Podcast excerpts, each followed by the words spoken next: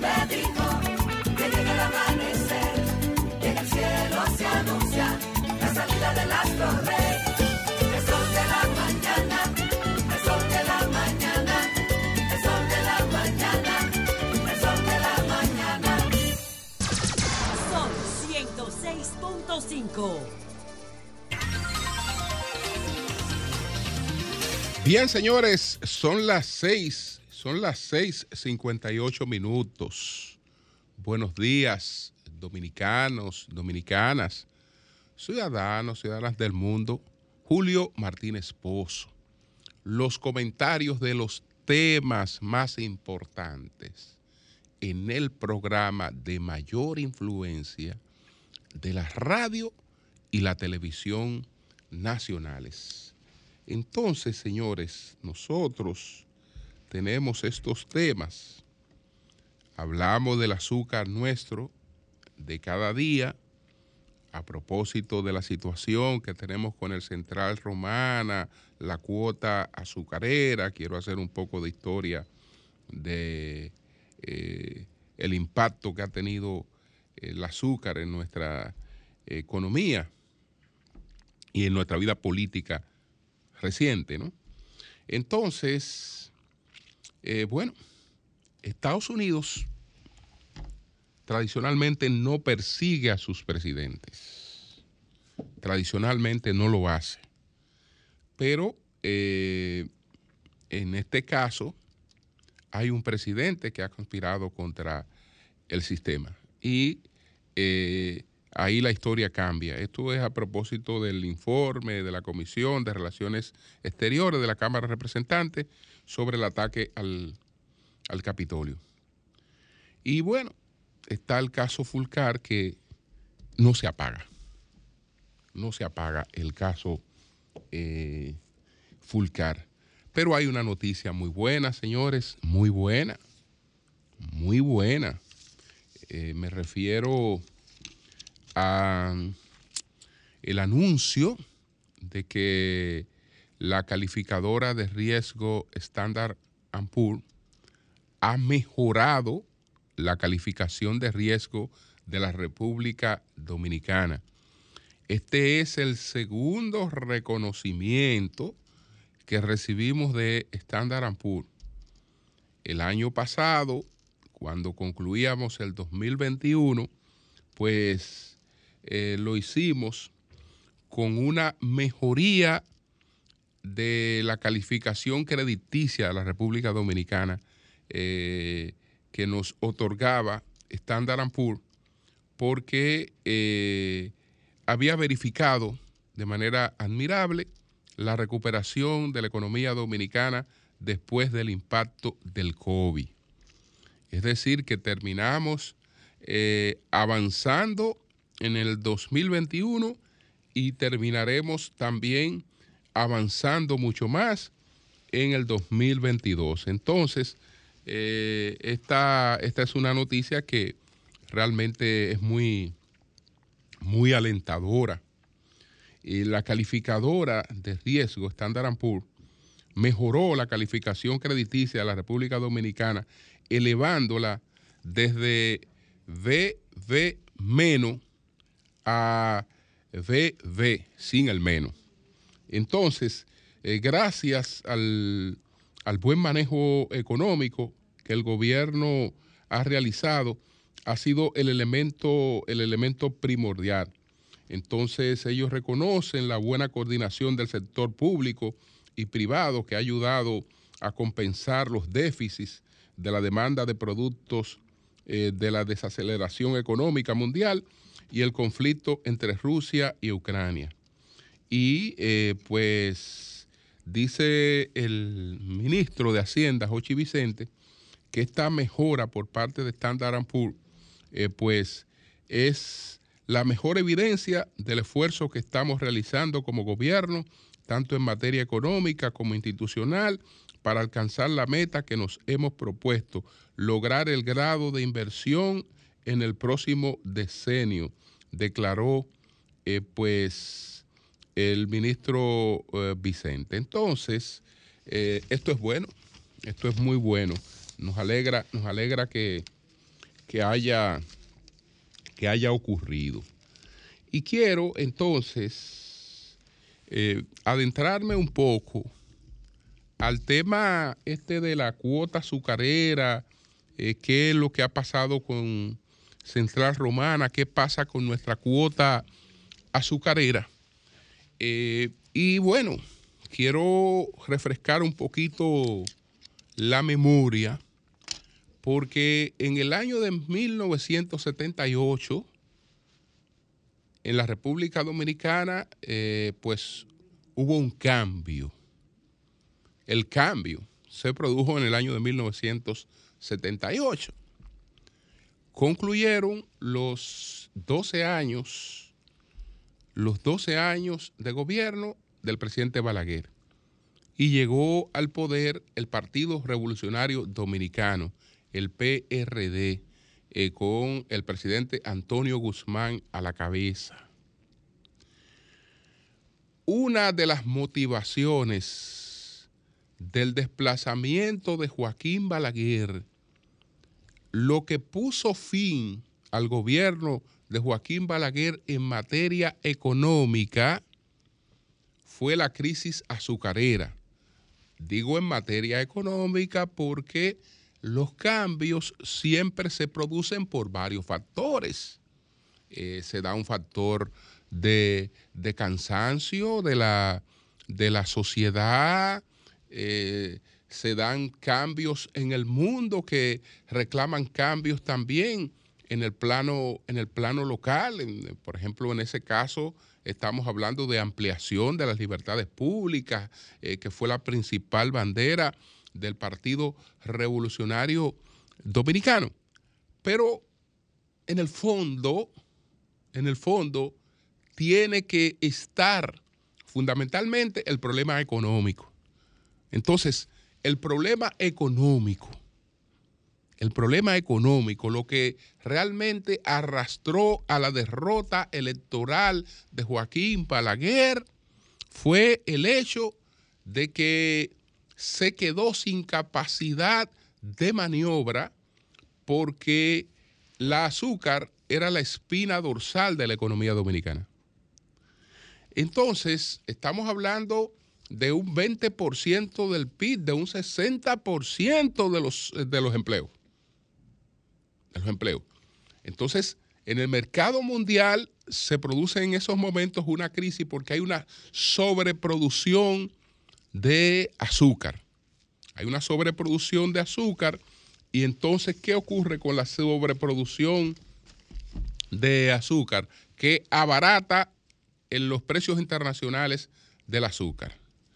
Las economías eh, que vivían básicamente del azúcar, como la dominicana, eh, pues tratan de buscarle soluciones y la mayor parte de los países del de, eh, Caribe, y América Latina eh, que tenían economías azucareras, entonces se proponen ver qué hacen porque hay una reunión que está programada en Ginebra en el año de 1977 eh, del mercado mundial del azúcar.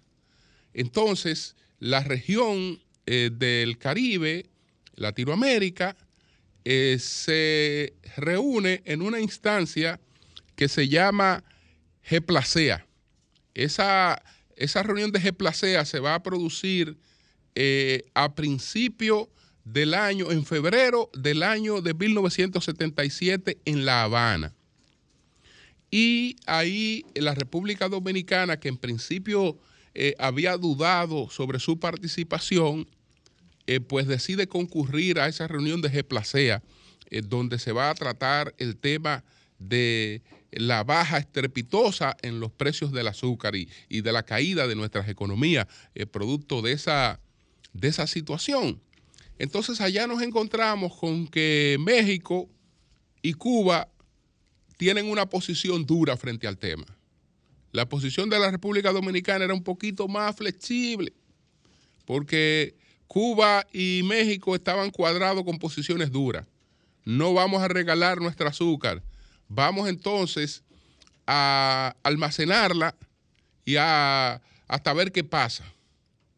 República Dominicana eh, en esos momentos estaba buscando, estaba buscando cosa que empezó a lograr con el gobierno de Carter, estaba buscando eh, un entendimiento con Estados Unidos para el, tema este de la cuota azucarera que después se, se, se estableció. Es interesante todo esto, es interesante. Eh, por ejemplo, en, en, este libro que está aquí, eh, que es el libro de Miguel Guerrero, que se titula Crónica de una transición fallida, eh, Miguel Guerrero, eh, pues, ofrece algunos datos sobre la situación que se, que se produce entonces. Él ofrece algunos datos. Entonces, eh, por ejemplo, con relación a las a la divergencias que había entre los países del área, los países del G-Placea, con relación a la situación mundial del azúcar. Él dice lo siguiente, no obstante, la divergencia de criterios respecto a la forma en que se debía orientar esa lucha, eh, eh, bueno, no obstante, la divergencia de criterios respecto a la forma en la que se debía orientar esa lucha planteaba la posibilidad de una fisura grave en la unidad aparente del bloque. Mientras Cuba, México y otros países favorecían una posición dura, República Dominicana se inclinaba a una forma conciliatoria para evitar toda posibilidad de confrontación entre productores y eh, consumidores. Entonces, él destaca un poquito más adelante que una propuesta dominicana formulada en noviembre de 1976 ante la Comisión de la Cámara de Representantes del Congreso de los Estados Unidos a favor del restablecimiento del antiguo y controvertido sistema de cuota en ese mercado había estado ganando simpatías en todo el hemisferio. Pero aun cuando lograra aprobarse, en el mejor de los casos, parecía improbable un retorno a la época dorada de 1974 y comienzo de 1975, cuando la libra de azúcar llegó a cotizarse hasta el nivel de 65 centavos de dólar. El azúcar se llegó a cotizar a 65 centavos de dólar. En el 1978, cuando el PRD barrió con el doctor Balaguer, el azúcar andaba entre 8 y 10 centavos. Imagínese usted cuál impacto tuvo eso en la economía del país, sobre todo en un presidente que era enemigo del endeudamiento.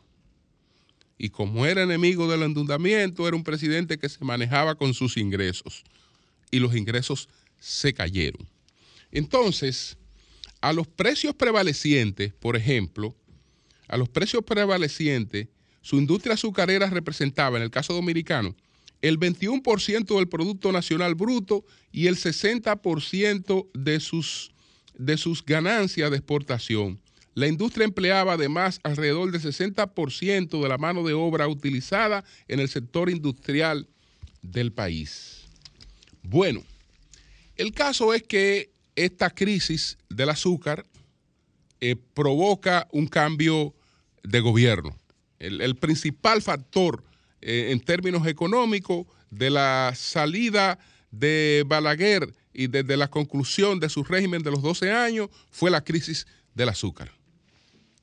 Ahora estamos en un contexto donde esa cuota que con algunas variaciones y todo ese proceso que se logró entonces vuelve a la palestra, pero en condiciones distintas, porque en estos momentos las exportaciones de azúcar eh, hacia los Estados Unidos eh, son, digamos que el 1.2 eh, del total de las exportaciones de República Dominicana a, a, Estados Unidos, el 1.2.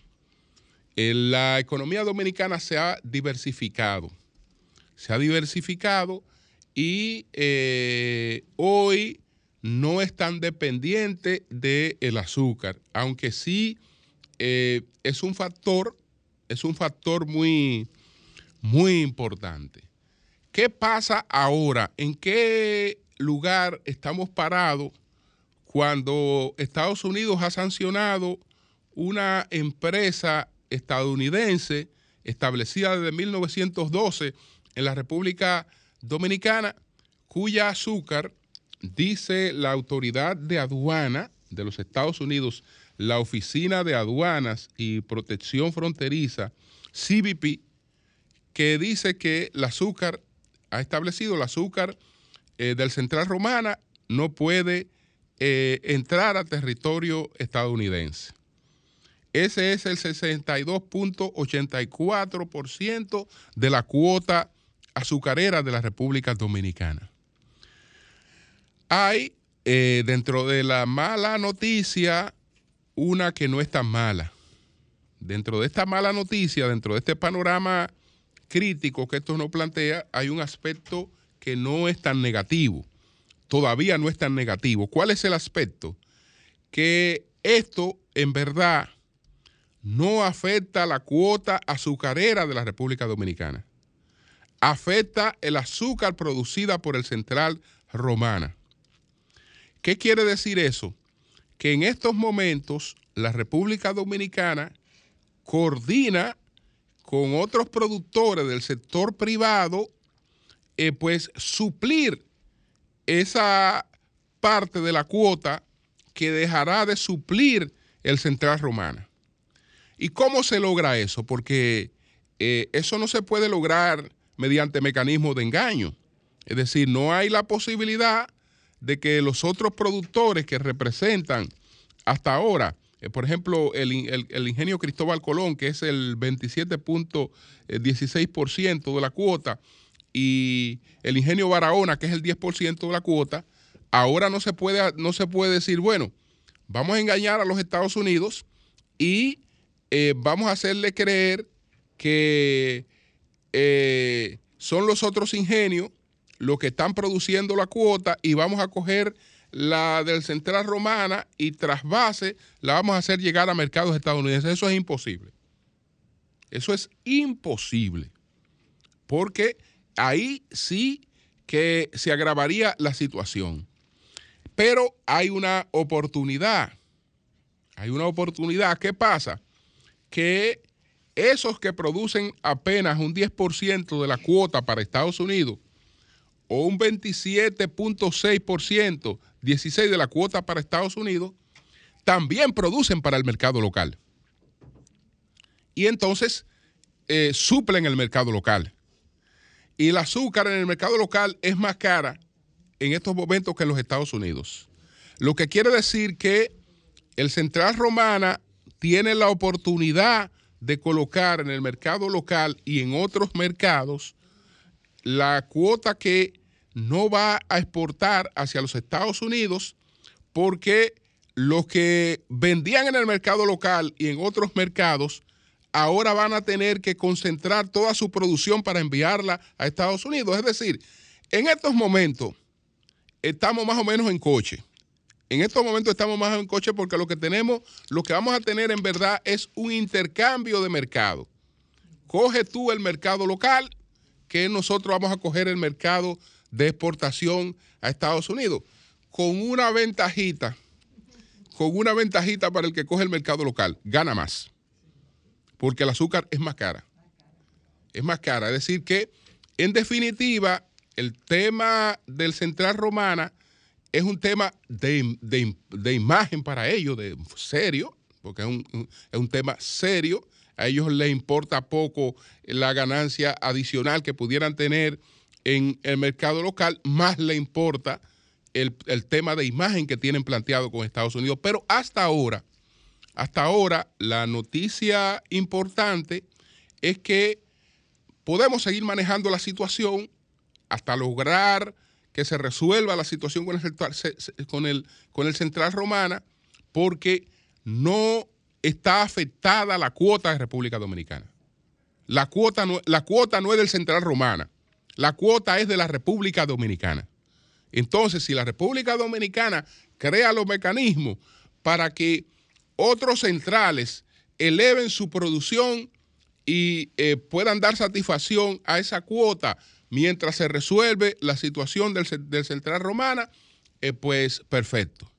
Y los otros productores, muchos se, han mecanizado mucho más que, que el central romana en ese sentido. Así es que eso era lo que queríamos eh, dejar claro con relación al tema este de, del azúcar tan importante para nuestra vida política y para nuestra vida económica, aunque ya tenga un impacto, eh, digamos, menor en eh, la composición de la economía nacional.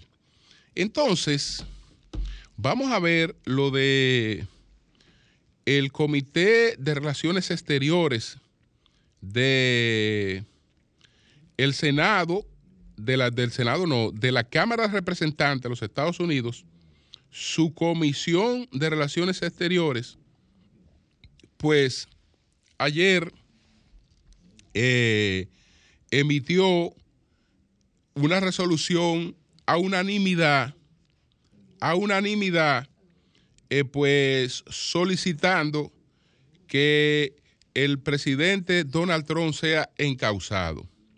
Entonces, eh, bueno, esto, ellos están recomendando, están recomendando el, procesamiento penal de Donald Trump. Bueno, es verdad que esto no es vinculante. Es verdad que eh, no, esto no ata a la justicia, que es totalmente independiente en los Estados Unidos, pero es un elemento eh, muy importante. Esta decisión, aunque está adoptada con una mayoría demócrata, es una decisión a unanimidad. Es una decisión a unanimidad y es una decisión de la que participaron también dos republicanos. De los nueve integrantes de esta comisión, siete son demócratas, dos son republicanos y los nueve de manera unánime están solicitando eh, pues el procesamiento penal de, de Donald Trump. Lo están solicitando eh, por eh, que entienden que cometió pues varias, varias infracciones que habría, habría cometido pues Donald Trump. Por ejemplo, Donald, ellos están hablando que sus actos durante 64 días que precedieron a una insurrección violenta, instigadas por él con sus teorías, que, que se demostraron que los alegatos de fraude eran ninguno que, ninguno fue probado. Que ninguno fue probado, pero ok, eh, él pudiera haber tenido sus alegatos de fraude. Y por alegar fraude, él no tenía problema. El problema es con eh, provocar estas reacciones violentas. Y prácticamente una situación que habría producido o un magnicidio o una situación peor porque cuando esa horda entró eh, en el Capitolio, eh, ahí las consecuencias pudieron haber sido peores. Entonces, la verdad es que esto deja, deja, deja mal parado, deja muy mal parado eh, a Trump. Ellos están pidiendo, el Departamento de Justicia tiene su propia investigación tiene su propia investigación. La que hizo esta Cámara de Representantes no es vinculante, pero en términos de opinión tiene un peso muy fuerte. Y desde luego que ambas cosas terminan correlacionadas, porque el hecho de que ellos se hayan dedicado a hacer una investigación minuciosa y que esa investigación minuciosa con toda la información, con todas las pruebas que arrojan, determinan que realmente hay responsabilidad penal en estas, en estas acciones. Esto establece eh, un, hecho sin precedente, porque ¿qué es lo que trata de Estados Unidos con su presidente? Lo que Estados Unidos trata con su presidente es que vayan a otro tipo de vida, pero eh, una vida como presidente, como símbolos de la nación, que incluso en gran medida es financiada por el propio Estado, porque los presidentes tienen derecho a desarrollar una, fundación, una biblioteca, se pueden dedicar a lo que ellos entiendan, eh, siempre con, el aval y respaldo del Estado. Y por ninguna situación administrativa o lo que fuera, aunque sabemos que eh, son procesos muy descentralizados, pero no, no, no, no está esta tradición de que un hombre que ha gobernado después tiene que enfrentar los problemas judiciales como sí ocurre en América Latina. En Estados Unidos no existe esta, esta tradición. Con Trump que se, ha roto, se ha roto todo, pues parece que el panorama ahí será totalmente distinto. Entonces, bueno, vamos otra vez, vamos otra vez con el caso este que no se apaga, que es el caso, el caso Fulcar, porque ayer ocurrieron varias cosas. Ayer ocurrieron varias cosas. Ayer, eh, pues, hubo una rueda de prensa, la famosa rueda de prensa de Julito Fulcar y su, hermano, el diputado Julito Fulcar, y un grupo de abogados y algunos diputados que hicieron una rueda de prensa para no, no anunciar nada, para amagar con carabina vacía.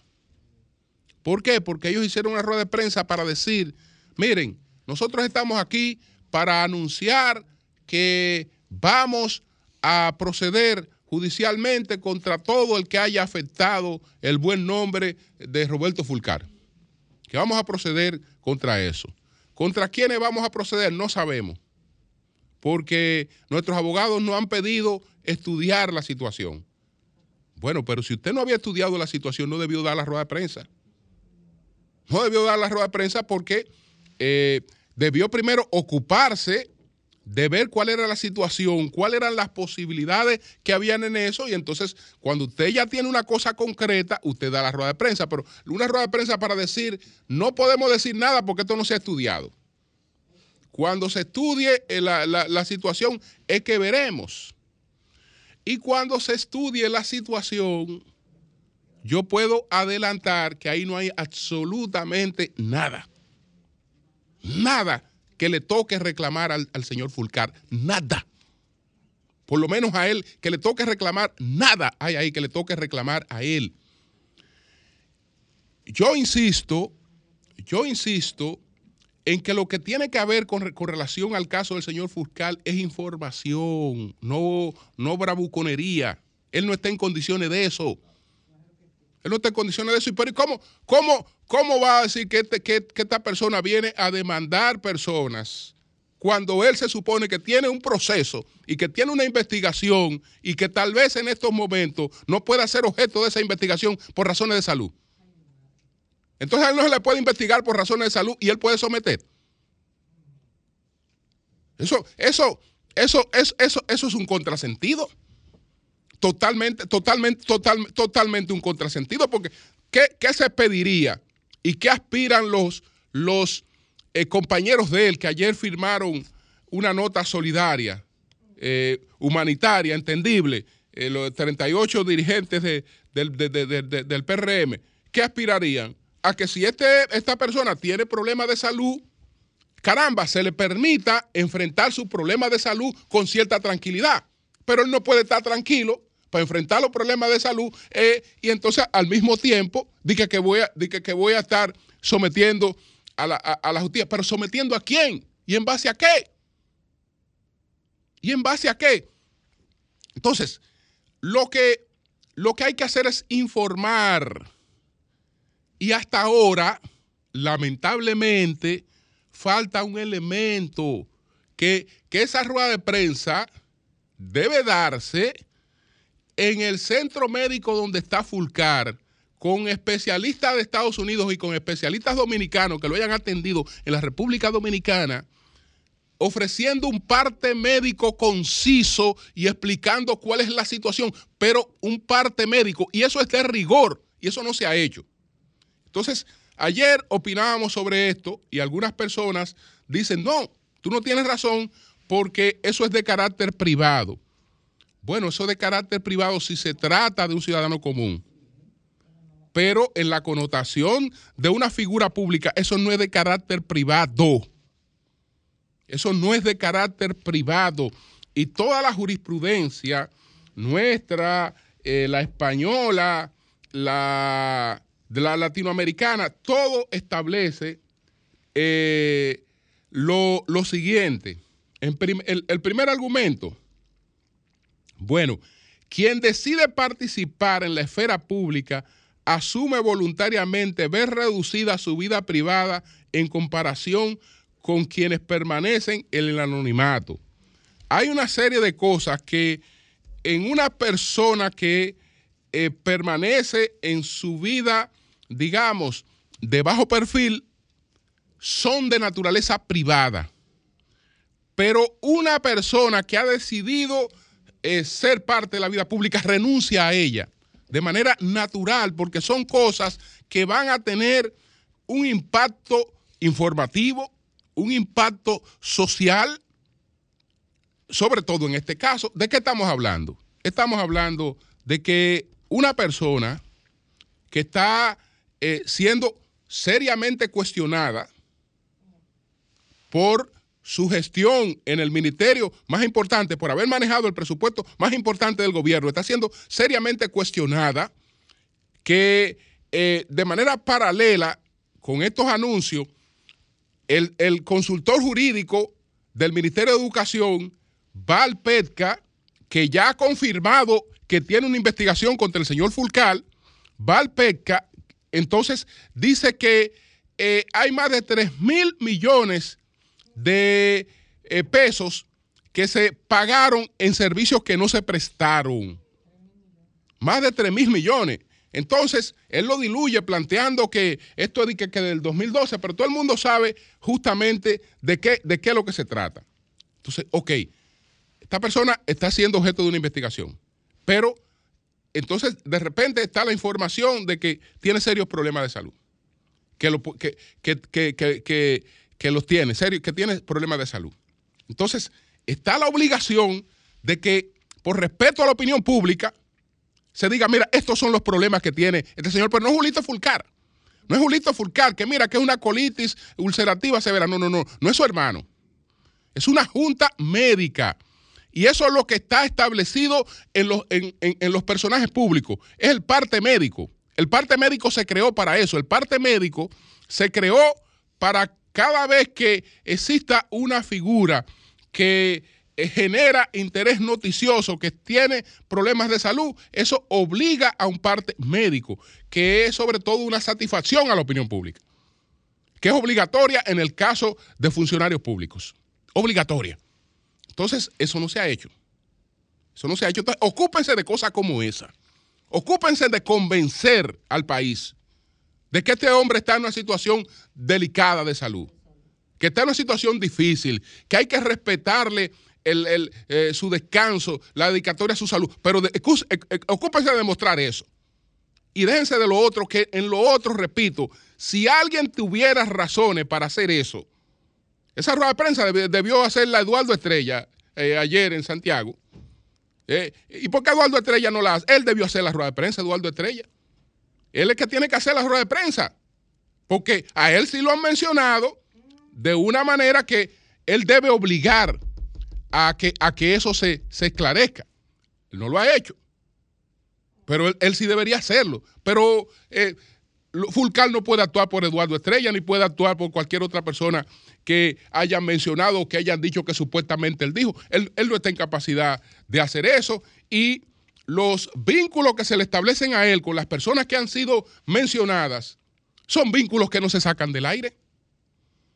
Son vínculos que no se sacan del aire. No, no, fueron vínculos inventados que a alguna gente se le ocurrió, mira, este hombre nunca tuvo que ver nada con este señor y lo están vinculando a este señor. No, no, no, no, eso no es así. Ahora que no haya, no se hayan producido otra cosa, ya es distinto. Entonces, yo no sé realmente quién es que está, quién es que está orientando esto, pero muy mal lo están haciendo. Cambio y fuera.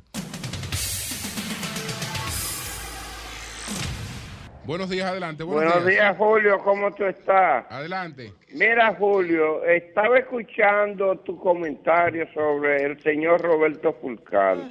Ese señor es un, es un funcionario público y todo el mundo tiene derecho a opinar de él si está bien, si está mal. Ahora, él en los Estados Unidos todo el mundo está subiendo videos y aquí hay gente del mismo PRM que han dado declaraciones diciendo que está preso. Ahora, ¿qué es lo que yo planteo? Que él debe de salir porque él no está grave, si está enfermo, y da una rueda de prensa y decir, no, mi, situación aquí en Estados Unidos es esta y es aquella, y ahí se acabó el rumor público. Lo que pasa es que él está escondido o lo tienen escondido. Entonces, él debe de, o el gobierno o el PRM debe de dar una declaración pública y decir cuál es la situación de Roberto Fulcal, porque una tiene que tener. ¿Tú entiendes? Esa es la realidad. Y por otro orden de idea, Julio, la policía aquí no tiene calidad para matar a nadie. Eh, el gobierno ni la policía, aquí no existe la pena de muerte. Por lo menos ese muchacho, eh, eh, eh, eh, Daniel Rodríguez, que entró la policía, abrió la puerta, lo asesinó y también iban a matar a la mujer. Eso sucedió en Santiago y la gente aquí no dice nada. Yo estoy de acuerdo con la reforma, pero sin matar a nadie, porque hoy me puede tocar a mí, mañana te puede tocar a ti. Eso es muy peligroso. Muchas gracias y que Dios Gra- te bendiga. Bien, bien. Bueno, tenemos a Galvez desde. Haití. Ay, qué bueno. Buenos días, Galvez, adelante. Alexander. Alexander días, Galvez. Buenos días para todos. Señores, eh, el pueblo haitiano esta mañana eh, está prendido contra el episcopado haitiano, quien está hablando sobre la migración haitiana en Santo Domingo. El episcopado haitiano en este momento tiene cinco contenedores de armas y municiones incautadas en la aduana haitiana. El Eh, episcopado haitiano, tú dices. El episcopado haitiano está acusado en Haití, según lo que dijo la Sí. justicia haitiana y la aduana haitiana, Sí. con son traficantes de armas de guerra y municiones. Sí. Hasta este momento ya van seis meses que ellos todavía, todavía no están libres con la justicia porque hay dos de ellos que están presos en la Dirección General de la Policía Judicial en Haití. Por lo tanto, los haitianos que en, en este momento salieron corriendo de Haití es por la causa del episcopado haitiano, porque los habitantes de Martizán, de Carrefour, de Cafufeye, salieron de, de Puerto Príncipe porque el episcopado tiene un negocio con la mafia en Haití vendiendo armas y municiones. Así se arregló. Ay, mi Bueno, madre. pues, pues gracias, ¿Cómo va a Galvez. Sí, señor. La iglesia Llegó, pero no, pues- en días atrás llegó el embarque al episcopado haitiano. Eso salió en la prensa, en el novelista y en todos los periódicos. Recibiendo, que ellos no han aclarado esa vaina.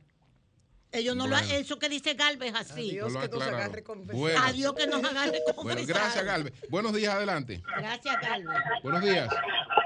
Buenos días, Martín Esposo. Adelante. ¿Cómo le va? Sí, Kervin Jiménez, Santo Domingo Este. Sí, Sí, yo adelante. estoy, sí, yo estoy llamando para hacerle un llamado a la Secretaría de Deporte, al Ministerio. En el residencial Prado Oriental nosotros no tenemos cancha, no tenemos nada deportivo, nosotros estamos huérfanos. Tenemos áreas verdes, hemos denunciado ya esa parte. Y nos hemos dejado solo. No hay forma, ni tampoco el, el ayuntamiento de Santo Domingo Este ha hecho nada. Es mi llamado. Muchas gracias. Gracias. Estoy escuchando. Buenos días, adelante. Buenos días. Buen día, Julio. Adelante.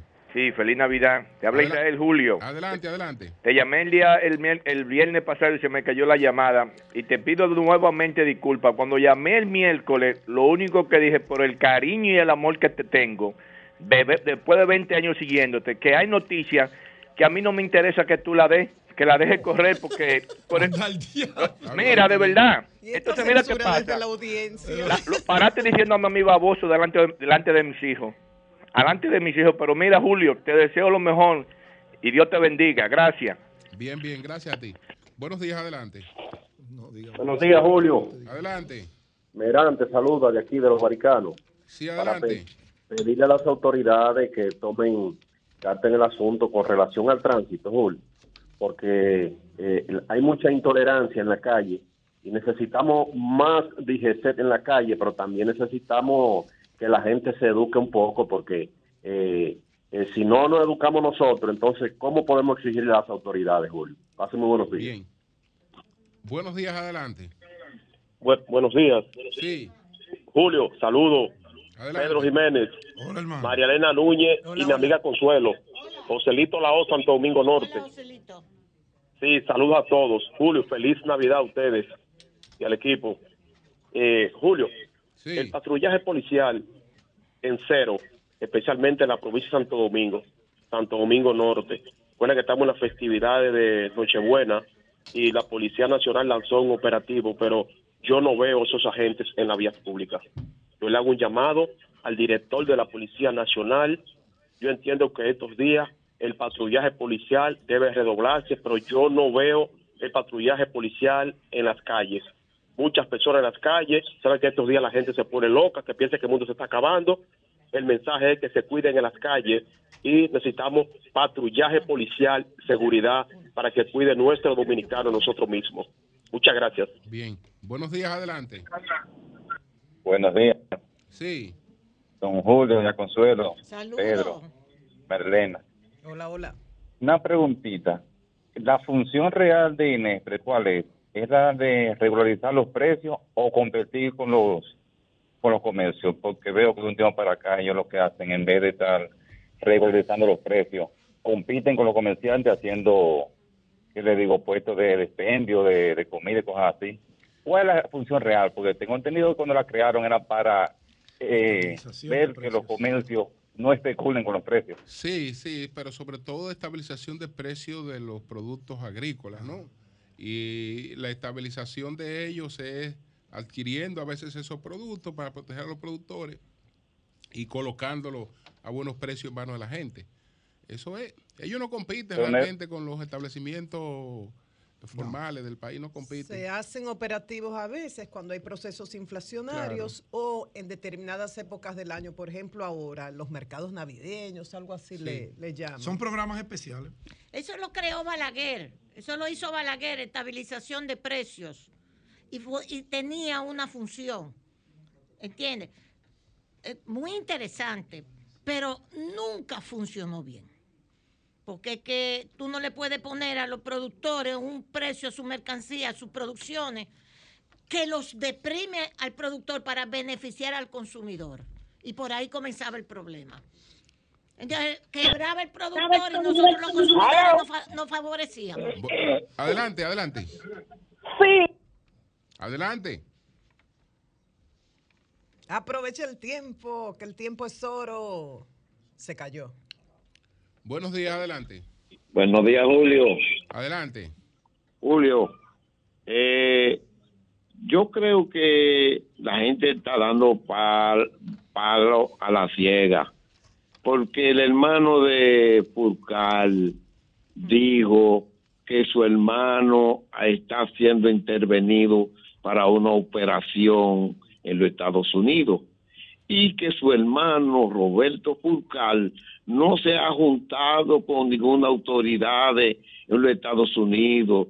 Señores, dejen de estar haciendo cosas que no, no están sucediendo. No estén hablando tanta payasada que ustedes dan vergüenza en la radio de estar hablando cosas que no es. Ajá, Pues no ahora hablamos un- cosas que no es, pero cuando no ustedes hacen todo eso, ustedes hacen todo eso contra la gente del PLD que le han hecho toda esa vagabundería, ustedes mandando de la Procuraduría los expedientes a la prensa y No, a determinados periodistas, eso estaba bien, desacreditarlos.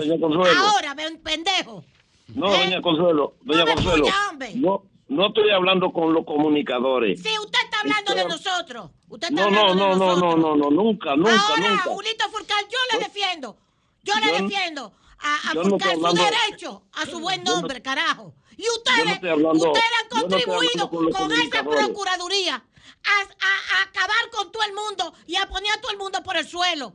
Sin siquiera, tú sabes cuántos expedientes, decía hoy eh, eh, Humberto Paniagua, cada expediente de esos que están ahí tiene hasta 60 mil páginas lo que están haciendo en la Procuraduría.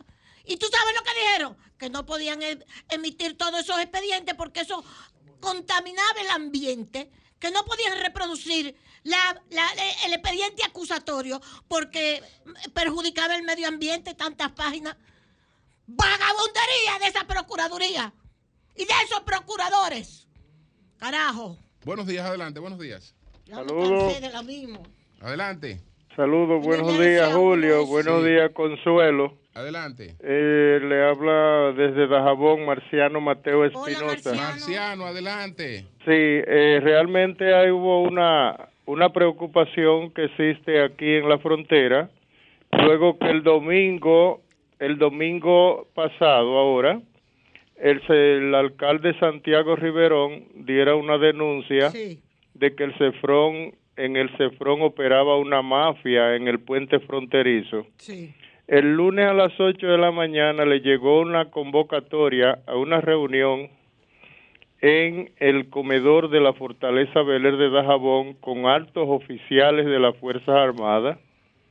Eh, no se permitió el acceso a la prensa y todavía en el día de hoy reina un hermético silencio sobre lo que se produjo en dicha reunión. No podemos, no tenemos nada por ahora. Que pasó en la reunión con el alcalde Riverón y eh, realmente esperamos que conocer y que la comunidad conozca cuáles temas se trataron en dicho encuentro. Así está Dajabón hasta esta, hasta este momento. Buenos días. Bueno, pues buenos días, buenos días. Bueno, Pues son yo le las creo siete- al alcalde. Sí, son las 7.51 minutos. Buenos días, doña Consuelo, Le- adelante. eh, eh, Mateo, le creo al alcalde, porque si hay alguien que ha tenido una posición vertical, es el alcalde de allá de Dajabón. Eh, don Julio, buenos días. Pedro. Doña Consuelo, Oh, pero ese señor nos un insultó. poquito de agua. Sí, tráeme agua, es verdad. Por favor. O un té de, María, mira, un té de un té de manzanilla, tilo, de tilo. de Tilo, de manzanilla, tilo, de bueno. tilo. No, pero que nos insultó. Valeriana, usted, un té de lechuga. Sí, porque era con nosotros que le estaba hablando. pero- Era con nosotros. Yo- ¿verdad? Ese programa, ustedes acabando con.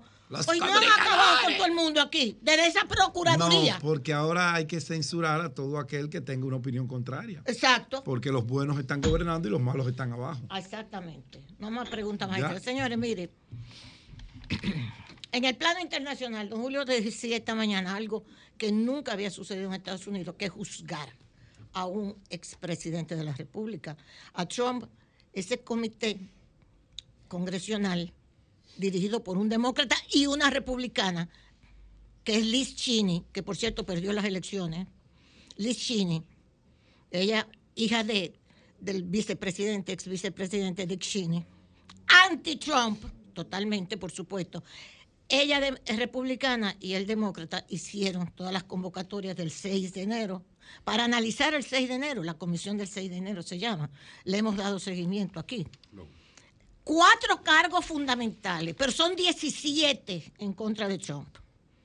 O sea, la conclusión es que hay 17 acusaciones en contra del expresidente Trump por lo del 6 de enero. Pero los cuatro cargos fundamentales, obstrucción de la justicia, incitación a la rebelión, no respeto a las normas constitucionales, etcétera, son cuatro cargos.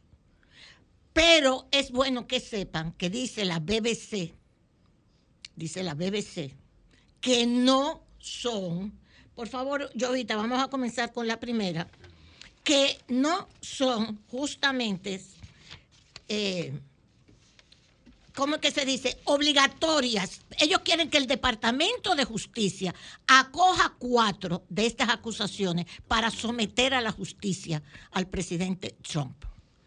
Pero dice la BBC que no necesariamente el Departamento de Justicia tiene que llevarse de esto. No son vinculantes. ¿Así es que se dice, Pedro? Sí, En- sí. Exacto. Exacto. No son vinculantes. O sea, no son obligatorias que el Departamento de Justicia las acoja. Correcto. Pero ellas han presentado, esta comisión ha presentado estas cuatro, son 17, cuatro, para someter, para que el Departamento de Justicia haga lo que nunca se ha hecho en los Estados Unidos, someter a un expresidente a la justicia. Claro que todo esto es una forma también de sacar a Trump de juego, indudablemente, que ya Trump... Pero está muy disminuido, indudablemente que las elecciones pasadas, que se suponía que iba a venir una ola republicana, no se dio. Es cierto que los republicanos pues tomaron el control de la Cámara de Representantes, pero no hubo la ola roja que se estaba esperando y que se creía que con la inflación, con la inmigración, los demócratas iban a perder muchos más votos. No sucedió. Bien. También en la prensa de hoy, yo quisiera, por favor, que ustedes buscaran un artículo, lo pueden traducir incluso con Google, que se llama de Paul Krugman, el premio Nobel de Economía. En el New York Times se le escribe, que se llama Cómo los oligarcas petulantes son los que están gobernando nuestro mundo. Y se está refiriendo a Elon Musk, se está refiriendo al señor FTX, Sam Bankman, Bankman Fried, que por cierto ayer tuvo un, fue a- en Bahamas, él está preso en Bahamas, en una cárcel llena de ratas, sin agua, un desastre. Dice, salió de un condominio de 30 millones de dólares, donde él con sus amigos, ahí en Bahamas, metían drogas, gastaban los cuartos de los inversionistas con la moneda, la moneda, con el, el Bitcoin famoso de la FTX de su empresa. Y ahora está en una celda llena de ratas, sin agua, sin sanitario, y se pone hasta un saco y no- se ha quitado la franelita con la que andaba, privando en eso mismo, en ser una gente sencilla. No lo era. Entonces ayer el juez al señor Sam Bankman Fried, que están pidiendo, o sea, su abogado está pidiendo que lo extraditen a Estados Unidos. Todavía no se tomó esa decisión. Y en febrero es que van a ver de nuevo su caso, a ver si lo extraditan a los Estados Unidos para juzgarlo con una serie de acusaciones, hasta de lavado, que los bitcoins para lo que servían, entre otras cosas, era para lavado. Todo eso está en la prensa norteamericana, usted lo puede encontrar. Entonces, este, este artículo de Paul Krugman es muy importante, porque aquí están estos famosos oligarcas, estos genios jóvenes que son unos petulantes, le dice, mire cómo se llama el artículo, mírelo ahí. ¿Por qué esa oligarquía petulante? De todo esto, diciendo que con la tecnología llegábamos a un mundo mejor y que no había na- ningún mundo mejor que el que nos estaba promocionando la tecnología. Ese artículo de Paul Krugman tira por suelo toda esta cuestión y dice, miren el mundo en que estamos realmente viviendo. Interesantísimo artículo de Paul Krugman que nosotros se lo recomendamos. Entonces, seguimos también con otras informaciones. Dice que Elon Musk, que hizo con Twitter una encuesta diciendo, me quedo como jefe de Twitter en su propia em- empresa o me voy. 57.5% le dijo, deja Twitter, no sigas dirigiendo a Twitter. Y se ha quedado callado, dice la prensa también de hoy. Elon Musk Tú tienes también silent, keep silent. Se mantiene en silencio con el resultado de la encuesta que él mismo promocionó en Twitter porque le dijeron, vete de la empresa. ¿Ok? Ok, mayoritariamente. No ha dicho absolutamente más nada.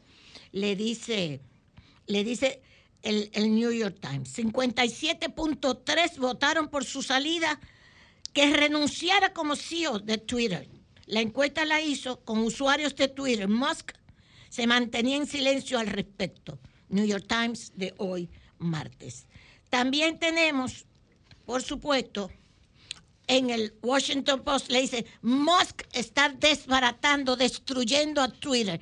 Yo no sabía, y lo, lo supe ahora, buscando estas informaciones, que hay un Twitter que no es Twitter, que se llama Mastodonte. ¿Usted lo sabía, don Julio? No, no, no. ¿Tú lo sabías? No, no. Eso es un Twitter alternativo. O sea, una plataforma de... Krugman lo recomienda.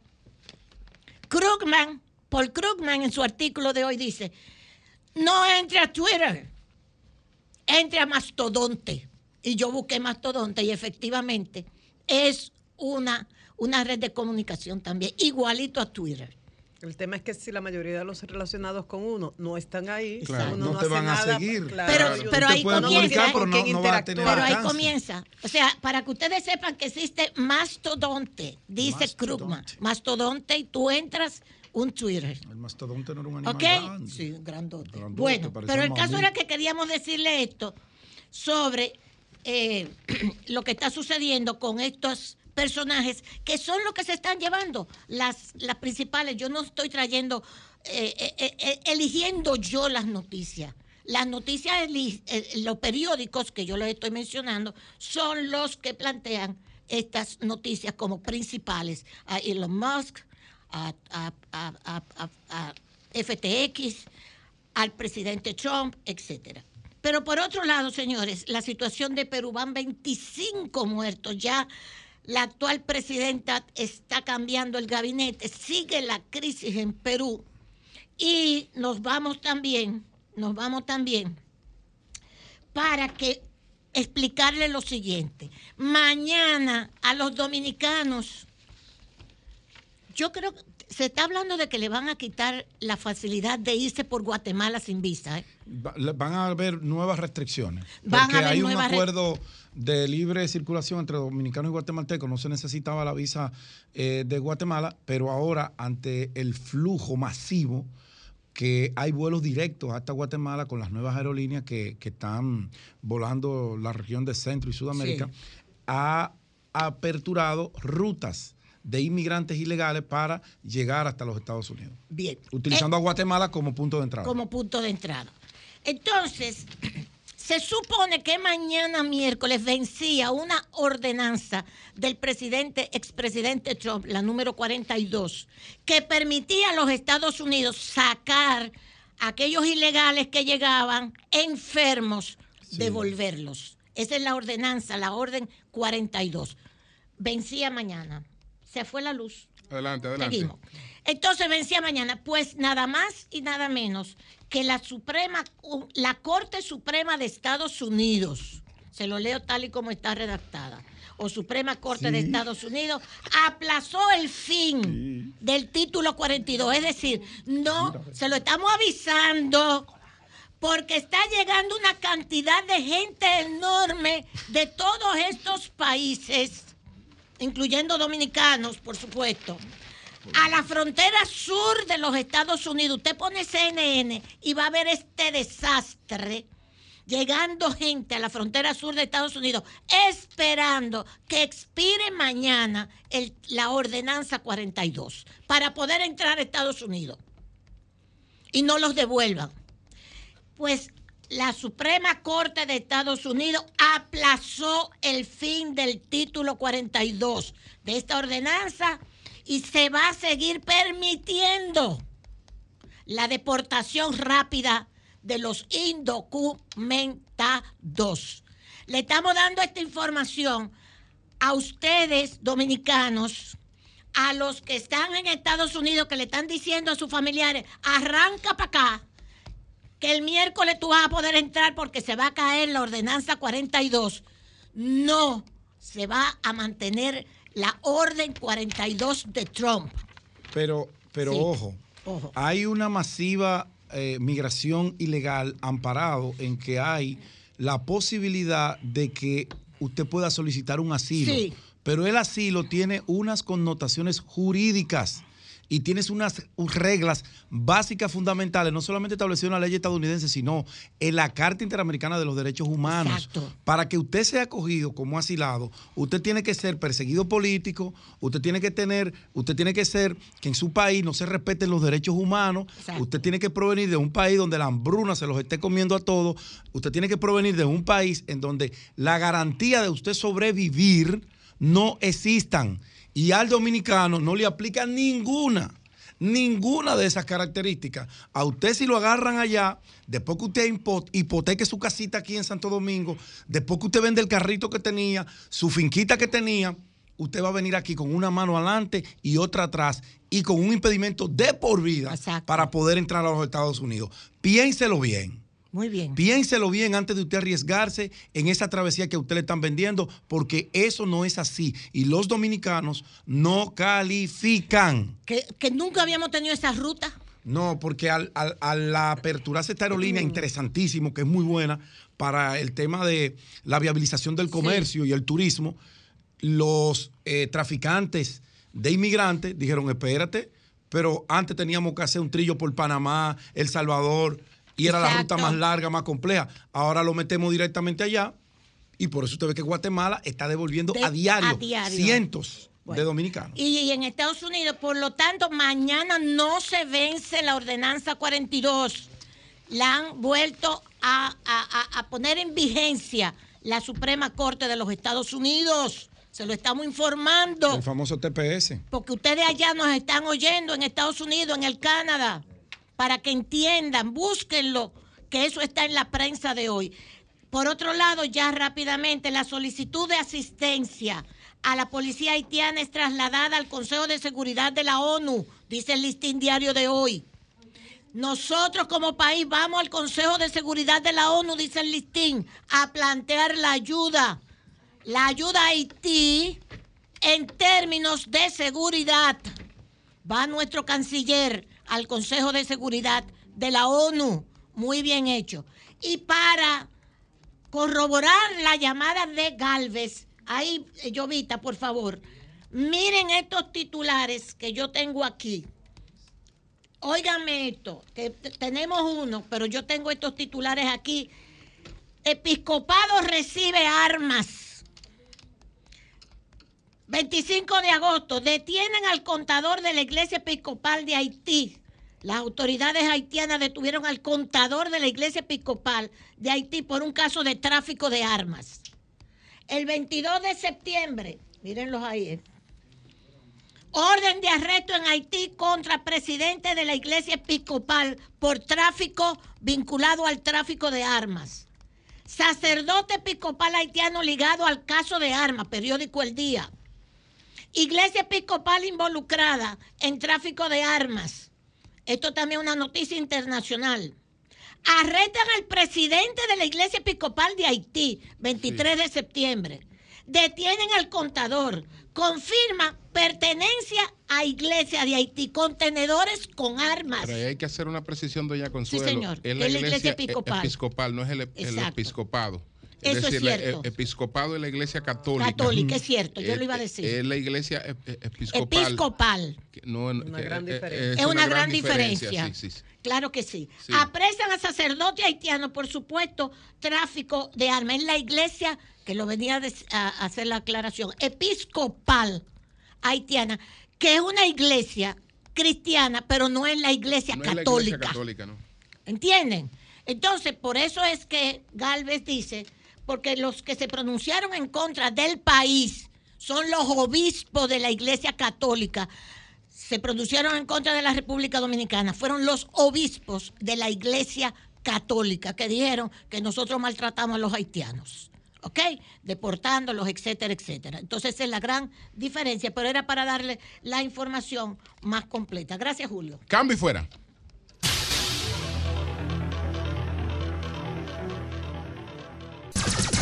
Sol 106.5. 8, 16 minutos. Buenos días, Marilena. Gracias, Julio. Muy buenos días a todos. Señores, a cuatro días de Navidad. Hoy es día 20. Incre- sí. sí, a cuatro días. Y ojalá mi deseo es que todos podamos compartir en familia. Amén. Según el presupuesto de cada quien, porque no hay que volverse loco. O sea, la cena de Navidad no tiene que ser con un menú específico. Uno come lo que desee y lo que pueda comprar. Y ojalá, ¿verdad?, que los programas de asistencia, las ayudas, la solidaridad se manifieste para que todo el mundo tenga en su mesa lo que anhela y lo principal, armonía, Amén. tanto con la familia biológica como con la familia escogida, que esa a veces es mucho más amplia.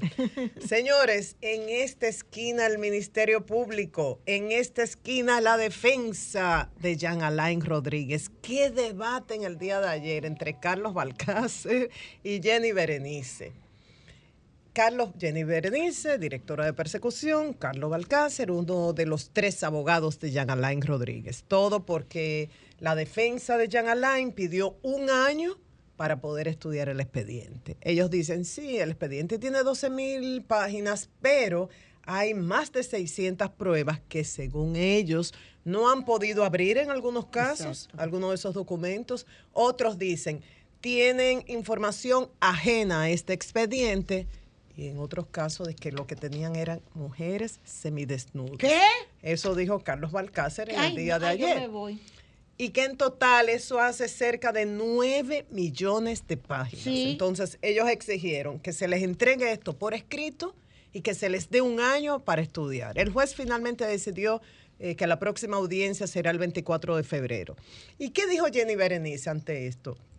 Esa solicitud es irrisoria, es burlesca, es vergonzosa. Se quejó y el juez dijo que tampoco se podía, no se podía imprimir esto por el costo económico que tiene y por el, el impacto que ya Consuelo se refirió, ya que Humberto habló de eso también, el impacto que tiene en el medio ambiente. O sea, no se le puede entregar Óyeme esto. eso. Y Balcácer explicó que el tema es que Jean Alain y su equipo de defensa tiene que estar enterado de todos los expedientes, de todos los encartados, de todas las empresas involucradas, porque dicen, todo termina en él. Todo culmina en Jean Alain. Y por eso ellos deben estar enterados de todo esto. Es decir, que este proceso va para largo. Por otro lado, el Ministerio de Salud Pública intervino en el día de ayer el sector de la SURSA. El ministro de Salud Pública, el doctor Daniel Rivera, fue. Y además de Salud Pública, estuvo la CAS, estuvo INAPA eh, y estuvo la Alcaldía del Distrito Nacional. ¿Por qué? Por cuatro casos de cólera que se han reportado recientemente. Dijo el ministro que han sido leves y que estas personas ya están en recuperación. Ante esto del cólera, dos llamados de atención. Número uno, esto tiene que ser un trabajo conjunto. Las autoridades no pueden solas. Si no hay una acción de parte de la población, porque las autoridades, bueno, fueron ayer, visitaron casa por casa, entregaron información, entregaron cloro, diferentes productos que tienen que ver con la salud para este tipo de enfermedad y con la higiene y mucha información. Y declararon la zona en vigilancia porque dicen el agua del río Isabel está contaminada con la bacteria que produce el cólera y han llamado la atención para que no se consuma el agua del río Isabela. Y le dicen a la población, la higiene es vital, a lavarse las manos, a usar cloro, mantener higiene, evitar comer alimentos crudos. Hay que cocinar los alimentos. Pero ¿qué pasa? Ah, van a instalar hospitales móviles también para atender a los pacientes ante cualquier necesidad en estos sectores que están bajo vigilancia. Pero no se hace nada con esta intervención, con estos hospitales, si la gente sigue tirando desechos al río y contaminando el río. Entonces, acción conjunta de la población residente en el país y las autoridades. Y acción conjunta, y lo digo, y sé que esto es imposible, de Haití y República Dominicana. Y esto es imposible porque lo que pasa en todas las áreas, que no tenemos una contraparte, uno habla, se necesita una cooperación entre el Ministerio de Salud de República Dominicana y de Haití. ¿Y, ¿Y cómo se logra esto? En estos momentos, imposible. Ahora, es imposible combatir el cólera mientras exista en Haití. Combatirlo aquí, con, con la presencia de una enorme cantidad de haitianos y este movimiento migratorio, dificilísimo. La pena es que muchos no quieren entender eso. Siempre recuerdo la, una de las últimas visitas, quizás la última, de Jimmy Carter, el expresidente de Estados Unidos, a República Dominicana. Esto fue en el gobierno de Leonel Fernández. Él habló en esa ocasión no del cólera, pero sí de la malaria. Y decía, ya no hay enfermedades locales. Eso que explicaba Julio ayer de los partidos, representa el equipo francés a Europa, representa el equipo argentino a Latinoamérica. Él decía que no, por los integrantes, o sea, todo está mezclado, ya las fronteras han desaparecido para el deporte, que lo explicaba muy bien ayer Julio, y ahora que estoy hablando de la salud, para la salud también. Una enfermedad que esté presente en Haití nos afecta a nosotros. Entonces, en esa ocasión, acabaron con Jimmy Carter. que se estaba entrometiendo en la política migratoria, que eso era un abuso, acabaron con él, de un modo tal que el entonces vicepresidente, Rafael Alburquerque, tuvo que aclarar.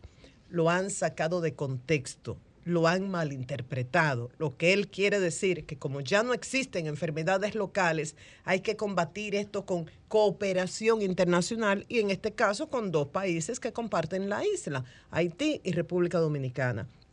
O sea que este tema del cólera implica conciencia ciudadana de mantener la higiene y de no contaminar nuestras fuentes de agua, si no no se puede no se puede combatir.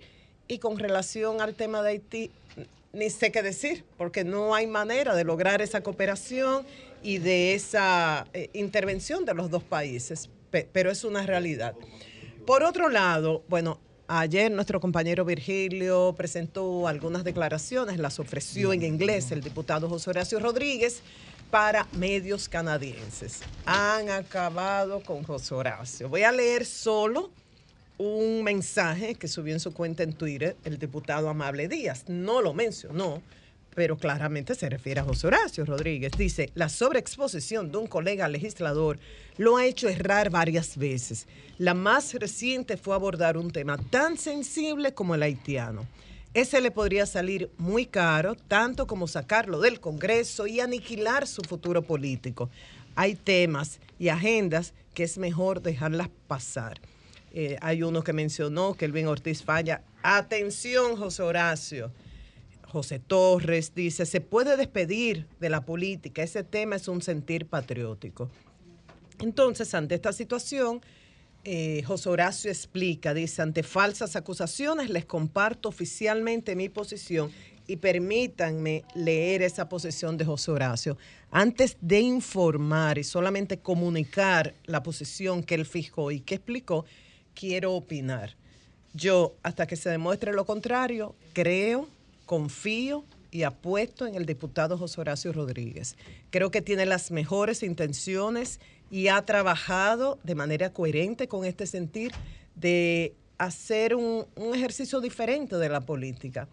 Llegó a la posición preparado con objetivos muy claros en diferentes áreas, desde eh, fortalecer institucionalmente eh, el Congreso y otras entidades, la defensa de los derechos humanos, la defensa de los derechos de la mujer, un- una serie de, de objetivos que tenía y ha actuado en consecuencia. Y creo que también es consciente de que no puede ser un llanero solitario, de que para lograr determinados proyectos, eh, determinados objetivos, tiene que lograr acuerdos en el Congreso. Entonces, ¿qué dice José Horacio? Que como dominicano y como legislador, su compromiso es y será siempre con la defensa del interés nacional y con el cumplimiento de la ley, sin dejar de ser honestos con nosotros mismos sobre nuestra realidad. Digamos hasta ahora una declaración de intención. Continúa. El desorden migratorio que existe en la República Dominicana es consecuencia de la irresponsabilidad de los diferentes gobiernos que hemos tenido que han sido incapaces de definir y aplicar una política migratoria responsable pensando en el interés nacional. El tema ha sido manejado con discursos y acciones populistas y con el aumento de deportaciones que no solucionarán el problema, mientras paralelamente el gobierno sigue otorgando miles de visas al mes en el vecino país y mientras se mantenga la corrupción en la frontera. Sé que ante esto muchos dirán, no, no, no, mi gobierno sí hizo algo. No, cada partido, cada político, cada, cada miembro de los diferentes gobiernos que hemos tenido intentarán defenderse. Pero creo que si somos objetivos podemos entender que no hacemos nada con las deportaciones. Si se siguen otorgando visas, José Lalú destacamos un reportaje de uno de los periódicos recientemente sobre esto. Y si se mantiene la corrupción en la frontera, que esto no es un secreto para nadie. Y continúa la posición de José Horacio Rodríguez. Hoy día es una realidad que importantes sectores de nuestra economía dependen de mano de obra migrante. Por eso, una política migratoria responsable pasa por una estrategia integral que requiere, número uno, combatir el tráfico de migrantes que realizan militares, políticos y empresarios corruptos. ¿Existe este tráfico? Sí.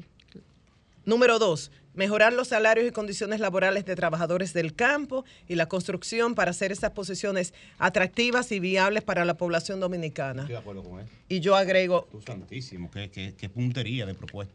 ¿Qué dicen muchos empresarios? Bueno, que los dominicanos no quieren trabajar, por eso que se les paga y por eso eh, esa área está cubierta en la agricultura, en la construcción, en turismo, por, por haitianos, es lo que dicen. Número tres, dice José Horacio Rodríguez, definir cuál es la cantidad de plazas de trabajo que sí necesitamos para mantener la productividad económica que queremos y a partir de esa información regularizar únicamente esa cantidad de trabajadores. Ah, pues yo estoy de acuerdo con eso también. Creo que aquí está planteando eh, tomar en cuenta la actividad económica que necesita de esta fuerza de trabajo eh, de inmigrantes. Si tú la y- formalizas, esa fuerza de trabajo deja de ser competitiva. Claro. Uno de los atractivos de esa fuerza de trabajo es la ilegalidad, la clandestinidad, lo que baja su precio de mercado. Consuelo lo dice aquí, te lo El dice. valor de esa fuerza de mercado, el valor competitivo es que es ilegal. Claro. Si tú Pe- lo formalizas, pero ha- hay sectores que lo han formalizado. Muy pocos. número Muy cuatro. pocos. Repatriar. Muy pocos. Eh, repatriar, cumpliendo el debido proceso a todos aquellos extranjeros que se encuentran en situación migratoria irregular en nuestro país. Y ya concluye. La gestión del Estado, incluyendo las políticas migratorias, requiere cabeza fría y visión a largo plazo. Es posible defender el interés nacional sin dejar de ser justos y solidarios. Eso no solo nos hace patriotas, sino también buenos dominicanos. De ese lado me encontrarán siempre. Es la posición de José Horacio Rodríguez, el diputado. Muy responsable, José Horacio, como siempre. Sí. Un saludo para ese gran legislador dominicano que lo quieren crucificar. La política migratoria en este país ha sido un desorden durante décadas. Sí, señor. El presidente Luis Abinader ha asumido posiciones claras y concretas en los últimos años, pero hay que decir que aquí se aprobó una ley de migración y el reglamento para que se aplique se escondió. Se escondió unos siete Bueno. años, Leonel Fernández Bueno, lo tuvo ¿cómo sin pronunciar. Bueno. Ramón sin Carmona. Ra- Siete sí. años, Leonel, Ok. duraste sin el reglamento de la ley de migración que te dejó Hipólito. Ramón Carmona, adelante. Soquete. Sí, buenos días a todos. Sí. Doña Consuelo, no pelee que estamos en diciembre. Feliz Navidad a todos. Gracias igual, Bueno. Carmona. Sí. La, la selección del mundo llegó hoy a las 2 y 40 y 2 y 2 y 25 de la madrugada, donde lo estaban esperando millones de argentinos. Una locura. Después de 36 años de sueño de ganar una copa, nadie durmió en Argentina. Eh, ellos llegaron y solamente dejaron entrar a un reducido, reducido grupo de personas, unos 30 mil personas, para recorrido del aeropuerto a la Federación de Fútbol que está cerca del, del. Eh, pero hoy cambiaron todo por un sistema de segu- por seguridad, porque a las 3 de la mañana tú no puedes meter esa selección. Eh, todo Buenos Aires en el 9 de julio. Eh, entonces ellos fueron a dormir a, la Federación de, Fútbol y hoy a las 10 y media de la mañana, 10, 10 y media, comenzará la gran caravana todo Buenos Aires. Pero ojo, hay un conflicto. El presidente Fernández, presidente de, de, Argentina, cambi- eh, eh, lo llamó Putin, ustedes vieron que lo llamó Putin, luego todo el mundo. Pero había la ruta que pasaba cerca del, del Palacio Presidencial y los, y los jugadores eh, eh, insistieron entre Messi y todo que, que cambiaran la ruta, que ellos no iban a ir al, al Palacio Presidencial. Entonces, presidente, por estar sabroso, compra- eh, para, eh, para subirlo su popularidad, que está muy baja. Perdón, Carmona, Yo- mientras hablas, vemos en pantalla la foto de los pilotos de aerolíneas argentinas tomándose eh, una foto eh, en ese vuelo que venía de Roma a Argentina y que tú dijiste que ya, ¿verdad? Aterrizaron. Sí, ya aterrizaron. Perdona por la interrupción. CNN el entonces, entonces el, presi- el presidente Fernández, presidente de, Argentina, porque hay un, un- un Fernández aquí, Con bigotes. eh, pidió pidió un día de, de fiesta y le han caído arriba a todos los, todos los comerciantes, todos los, todos los- todos los dueños de comercio, porque tú sabes que Argentina no se ha podido recuperar con el COVID, la economía, y entonces, ¿cómo que tú vas a dar un día feriado sola- que solamente la caravana va a pasar en Buenos Aires? Pero él cerró el país y que es día festivo y le ha- lo han acabado. No ha podido sacar la cabeza el presidente Fernández, el presidente de Argentina. Alberto Fernández. Por eso es que Argentina está tan bien, porque Sí, no, no sabe para dónde que va. entonces, entonces eh, eh, Messi, la familia de Messi voló un avión privado a, a, a Rosario, donde oh, le van a, lo está esperando una multitud después que él salga de ahí de Buenos Aires para su pueblo natal, Buenos Aires, ahí, y, eh, con Di María, son tres jugadores importantes de la selección que van a estar ahí, que son de Rosario. Eh, el mundo se paralizó el domingo. Oigan los ratings que le gustan a mi amigo José La Luz. Él está guapito conmigo, pero no importa. No, no, yo no estoy guapo. Eh, Adelante. Los ratings. Cuatro mil millones de personas vieron el, el, el juego del domingo Yo te en agradezco. el mundo entero.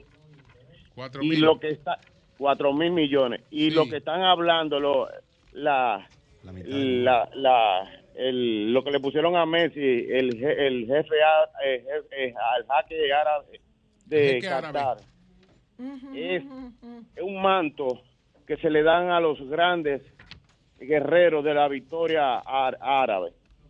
Comenzaron a especular que una cosa negra, que el dominicano y el mundo más que le gusta especular.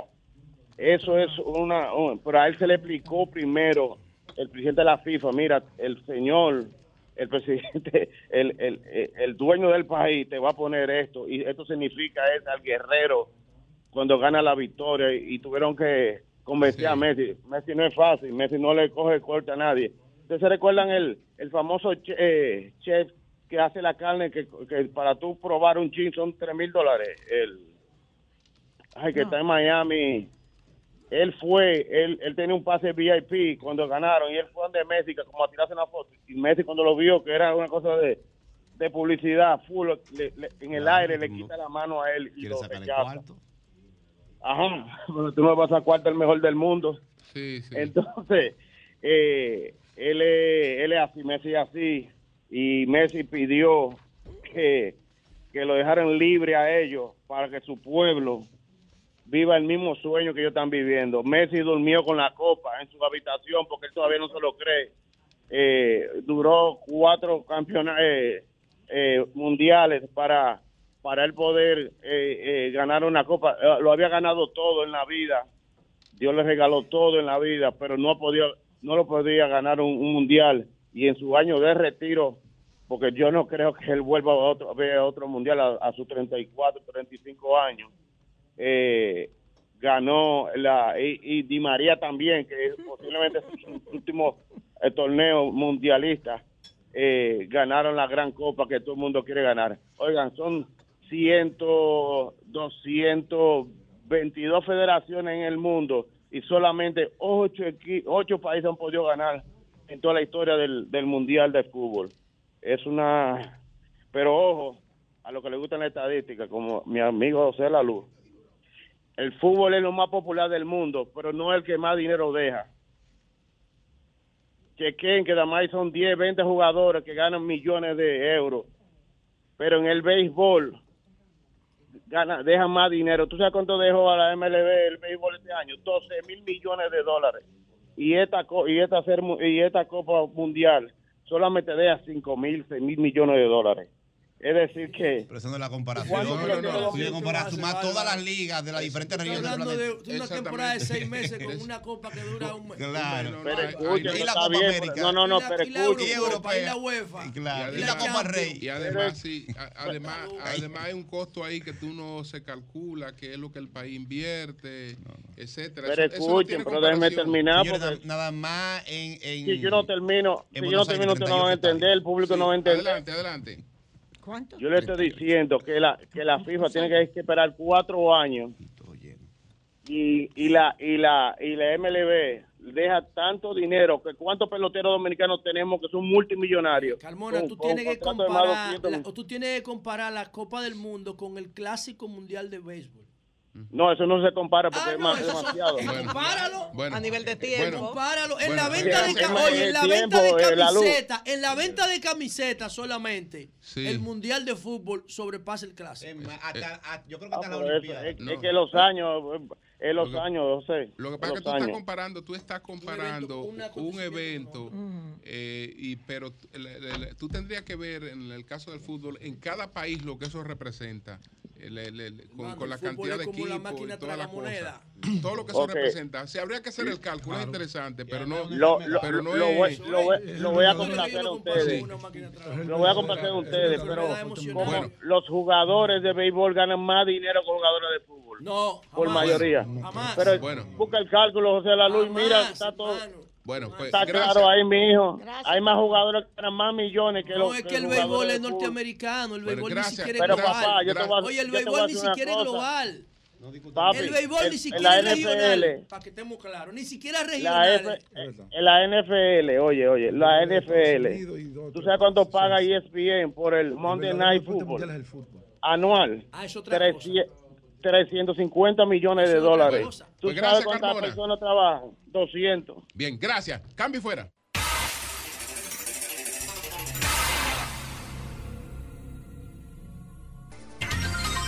Ocho cuarenta y cinco minutos. Buenos días, José. Bueno, gracias Julio. Buenos días a todos. Felices eh, fiestas navideñas. Vamos a entrar en materia de una vez. Bueno, primero yo quiero, yo quiero decir que yo estoy de acuerdo con que plantea José Horacio en sentido general, no específico. Yo pienso que hay que definir una política de Estado hacia Haití que no, nunca se ha hecho en este país. Lo que se hace es hacer lo que conviene políticamente en el momento, lo que le conviene a los presidentes actuales para buscar primera página y congraciarse con, con lo que los grupos más activistas en ese tema plantean y ya, y ahí están tranquilos. Pero en realidad el Estado Dominicano tiene que sentarse a definir una política de Estado hacia Haití. Yo he visto Haití, lo sigo viendo, a pesar de sus crisis, como una oportunidad. Y como un problema que si no se atiende todos los días se va a poner más grande. Hay tres formas de usted abordar un problema. O lo enfrenta con determinación, o cohabita con el problema y lo pospone permanentemente en el tiempo, o lo rechaza.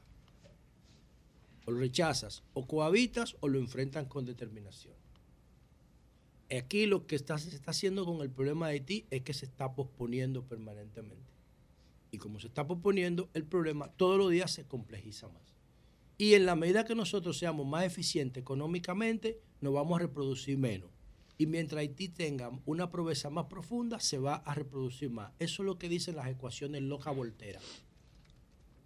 ¿Qué, va a pasar en 30, 40 años? Que los haitianos van a ser el doble de lo que nosotros somos. Y por default van a tener una mayoría en la República Dominicana. Si no atendemos el problema ahora. Ahora, si los haitianos salen de su pobreza y dejan de ser pobres de, de, de- de fondo, pobres estructurales, los haitianos se van a reproducir menos y nos van a comprar más. Por eso nosotros tenemos que hacer que los haitianos salgan de su pobreza. ¿Lo quieren más claro de ahí? Yo creo que más claro de ahí no puede estar. Mientras nosotros ayudemos a Haití a salir de su pobreza estructural, nosotros nos conviene más porque se convierte en un activo económico, dejan de ser un pasivo migratorio y se reproducen menos. Si nosotros lo abandonamos a su suerte y pedimos diciendo a la comunidad internacional de manera hueca y vacía que es responsable de ayudarlo, entonces simplemente en un par de generaciones ellos van a hacer una invasión pasiva al país. Natural que se produce en todos los territorios del mundo que tienen esa- esas configuraciones donde un Estado es económicamente más eficiente que el otro. Anyway, entonces, señores, miren, yo quiero hacer dos temas breves. Primero, quiero referirme. Ayer, aquí, no sé quién hizo referencia a una un, un- un video que hizo Leonel cuando estaba viendo el, el Mundial. Ah, fue Pedro. Yo no había visto eso. La pizza con cuatro quesos. Yo hice referencia. Yo no lo había visto. Yo lo vi anoche. Yo dije, Sí. no, pero esto no puede ser. Tú lo comentaste, José. No, yo lo comenté a partir Ah, de Pedro. de lo que ustedes Pero dijeron. sí, pero yo no lo había visto. que- Ok. Vamos a verlo otra vez. Yo le pedí a los muchachos Ay, que lo Dios. montaran porque me Pero lo van a parece. sacrificar por una pizza. No, es pero que, que le emita ustedes su no opinión. a. Él no- yo no sé, él tiene que opinar, ese es su ustedes no derecho. saben lo que yo voy a Hasta yo quiero comer vamos, vamos a pizza ver, vamos a ver el no, por favor, de Lionel promoviendo la comida chatarra. Ay, Dios, Dios. Papi, dime. ¿Hace hambre? ¿Cómo? ¿Qué pedimos? Bueno, pide una pizza. Yo quiero la mitad de pepperoni, ¿de qué tú la quieres? No, pero la otra es doble queso. Está bien, está bien. Bueno. Bueno, Bueno, yo le voy a decir. eh. Ay, qué Yo- cosa tan rica hacer un desarreglo con una pizza. Sí, pero ¿eh? eso era lo que, eso era lo que Vamos- eso era lo que eso era lo que él tenía que La educación, la educación. Eso era lo que él tenía que decir. Lo- él la- tenía que decir, que hoy no. es domingo, vamos a darnos el lujo de una Es que se pizza. sabía que era vamos a hacer una excepción. No, no se, Se sabía. sabía, claro, de hecho, eso no es espontáneo, eso se ve que es un, es un montaje. Ahora, ¿qué pero digo a él le yo? gustan las pizzas. No, no, es que yo, es que yo conozco. José lo yo, José de conoce a todos los Leonel que más están que aquí, yo soy el que más conoce. a Leonel. Trabajó con él derecho, era su- uno de sus manos derechas. No, yo no era mano derecha, pero sí conozco que Leonel le gusta eso. Le gusta, y la Tú te Coca-Cola. comes una pizza, aunque Sí, sea pero yo.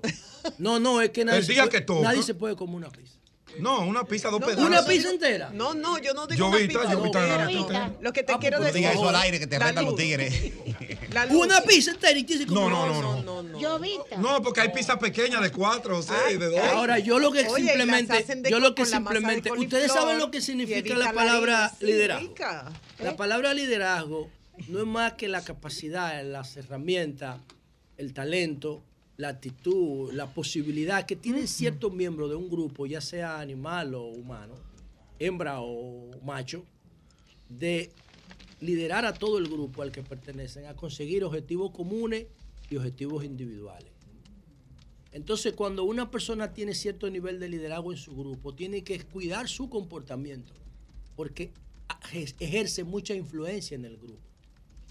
¿Qué es lo que ocurre? Que nosotros antes nos alimentábamos por necesidad, comíamos por necesidad, por- porque éramos muy pobres, como son los haitianos ahora. Entonces nosotros no comíamos todo lo que aparecía. Los norteamericanos no han podido desprenderse de eso.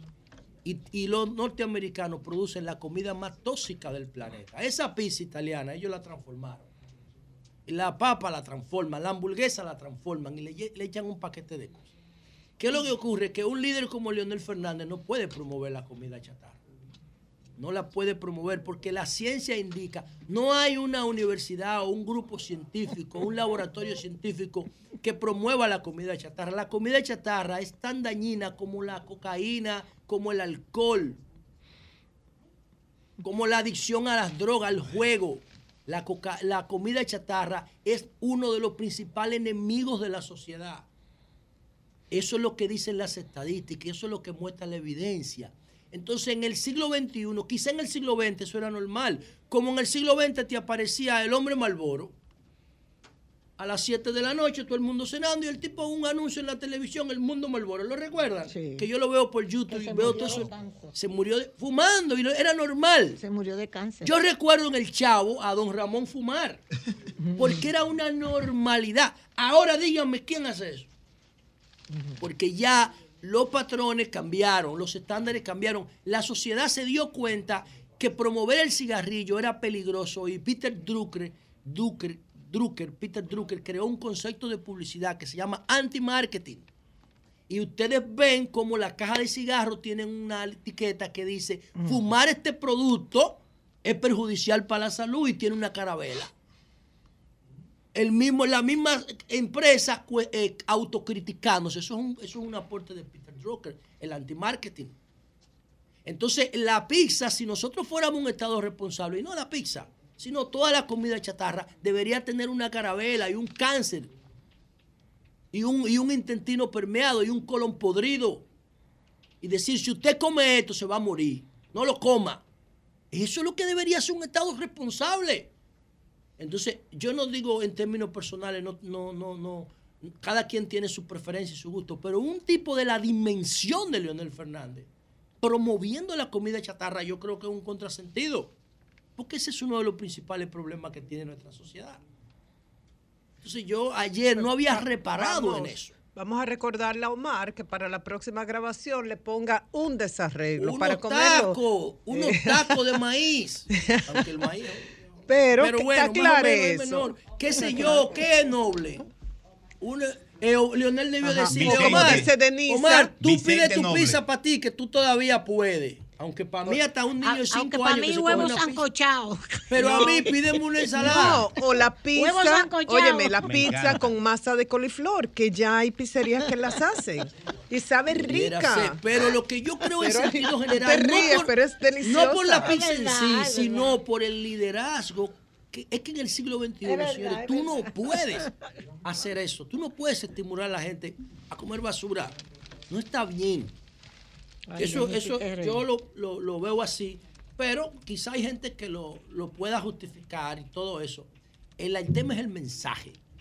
En el siglo XXI, ese mensaje no prende. Pudiera caer gracioso en el momento y ellos pueden conseguir unos cuantos likes con eso.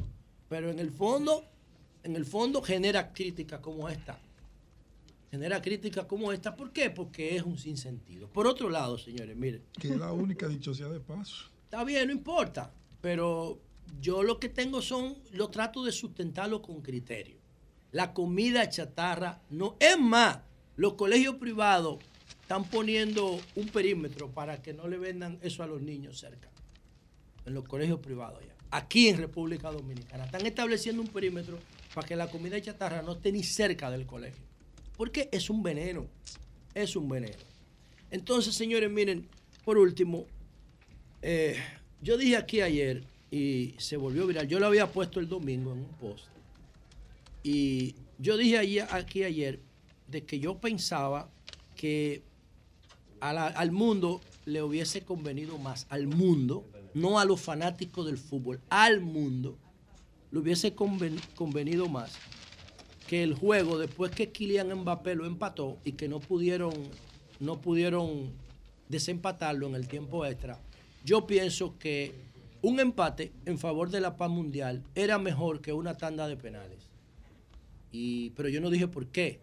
Yo nada más dije que era mejor. Si yo expliqué en parte el tema de los penales, los penales lo decide la suerte. Los penales no lo decide ni la técnica, ni la ciencia, ni el talento, lo decide la suerte. El 90% de un penal lo decide la suerte. Entonces, yo dije, wow, después que estos tipos jugaron, dieron el, dejaron el alma en el terreno durante todo el mundial, Argentina que empezó perdiendo frente a Arabia, se recuperó lo que logró, Francia repitiendo, tratando de repetir el título como campeona. Y dije, wow, pero ya empataron, dieron un súper espectáculo, tuvieron el mundo en vilo. Aprovechen eso, en vez de que la suerte decida quién va a ganar, porque esos dos equipos quedaron empate. En vez de que la suerte decida hacia dónde se va el triunfo, agarren ese fucking trofeo y entréguenselo a Rusia y Ucrania y oblíguenlos a sentarse a negociar la paz. Que queden empate los ucranianos con los rusos, como ustedes están quedando empate en el mundial. Y entonces empezó mucha gente a atacarme, pero yo no dije eso a lo loco. Yo no solté esa vaina así porque se me ocurrió. No. Lo que yo estoy haciendo es pasando del modelo de competencia, que es el que ha impulsado a la humanidad desde que nosotros luchamos por tres razones. ¿Por qué nosotros competimos? ¿Por qué los humanos compiten? Los humanos compiten por tres razones. Los humanos compiten por territorio, los animales competimos por territorio, competimos por reproducción y competimos por depredación. Que la alimentación en el territorio se da la posibilidad de reproducirse y la posibilidad de depredar para alimentarte o impedir que te depreden. Pero eso no siempre ha sido así. Eso es del Cámbrico para acá. Antes de que apa- aparecieran los sentidos en nuestras cabezas y la cabeza de los animales, los animales filtraban plancton, no competían. Por nada. Solamente filtraban plancton. El entorno los alimentaba sin ellos hacer ningún esfuerzo. Es después que aparecen los sentidos y se forma el cerebro que nosotros tenemos la necesidad de competir. Por eso, y como el cerebro necesita altas cantidades de energía para funcionar, nos impulsa a buscarlas en el entorno y por eso competimos. Pero ya nosotros no tenemos que competir más, porque la humanidad ha creado más recursos que lo que necesita. La humanidad no compite por subsistencia, compite por acumulación. ¿Y qué pasa? Que hay un maldito norteamericano que es un genio, que es un genio, que Julio lo conoce, ha leído algo de sus libros, yo también he leído algo y lo vivo promoviendo. A mí me presentó ese tipo, ¿cómo se llama el que era de la Global que falleció? Ya, ese tipo era genial, ese tipo no debió morirse. Eman nunca. Sadeh. Frederick Eman Sadeh, hace muchísimo tiempo, me dijo a mí que leyera este autor en una actividad que nos encontramos en la Pucamaima. Se llama Rifkin. Jeremy Rifkin. Y Jeremy Rifkin es el tipo que promueve un, él dice que hay, que el- la internet y la caída del muro de Berlín generaron un nuevo modo de producción que se llama economía colaborativa.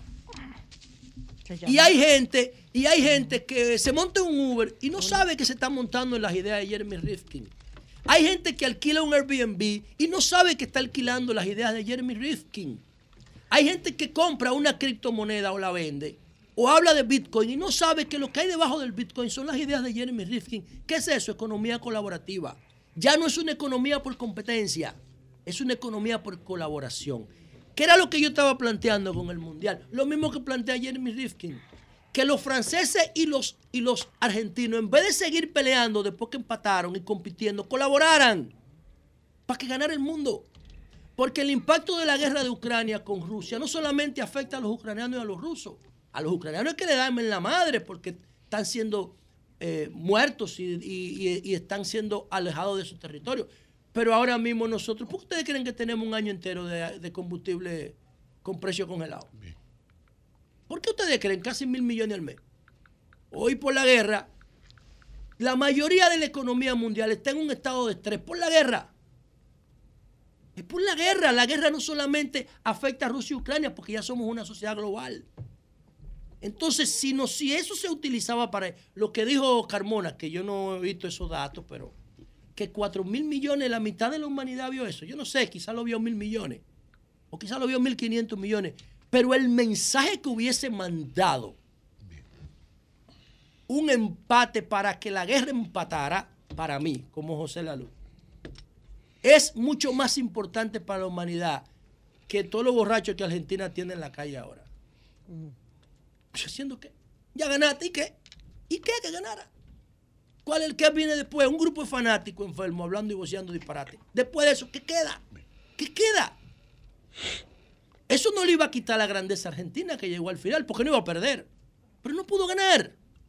Francia no revalidó el título, pero no perdió. Porque al final el juego quedó empate. El marcador no dice 3 a 3. El marcador tiene que decir 3 a 3 porque al final el mundial, el título de Argentina, lo decidió la suerte.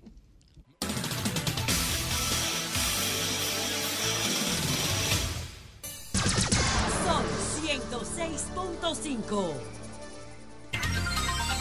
Son las 9, 8 minutos. Señores, en el día de ayer, la directiva que agrupa a los inversionistas del complejo Ercilia Pepín eh, denunció que los trabajos de ampliación de la carretera La Vega-Jarabacoa eh, impactan negativamente la ecología y la infraestructura del entorno y de dicho vacacional. Entonces, los doctores, hablaron los doctores Andrés Grullón y Rafael Esteve.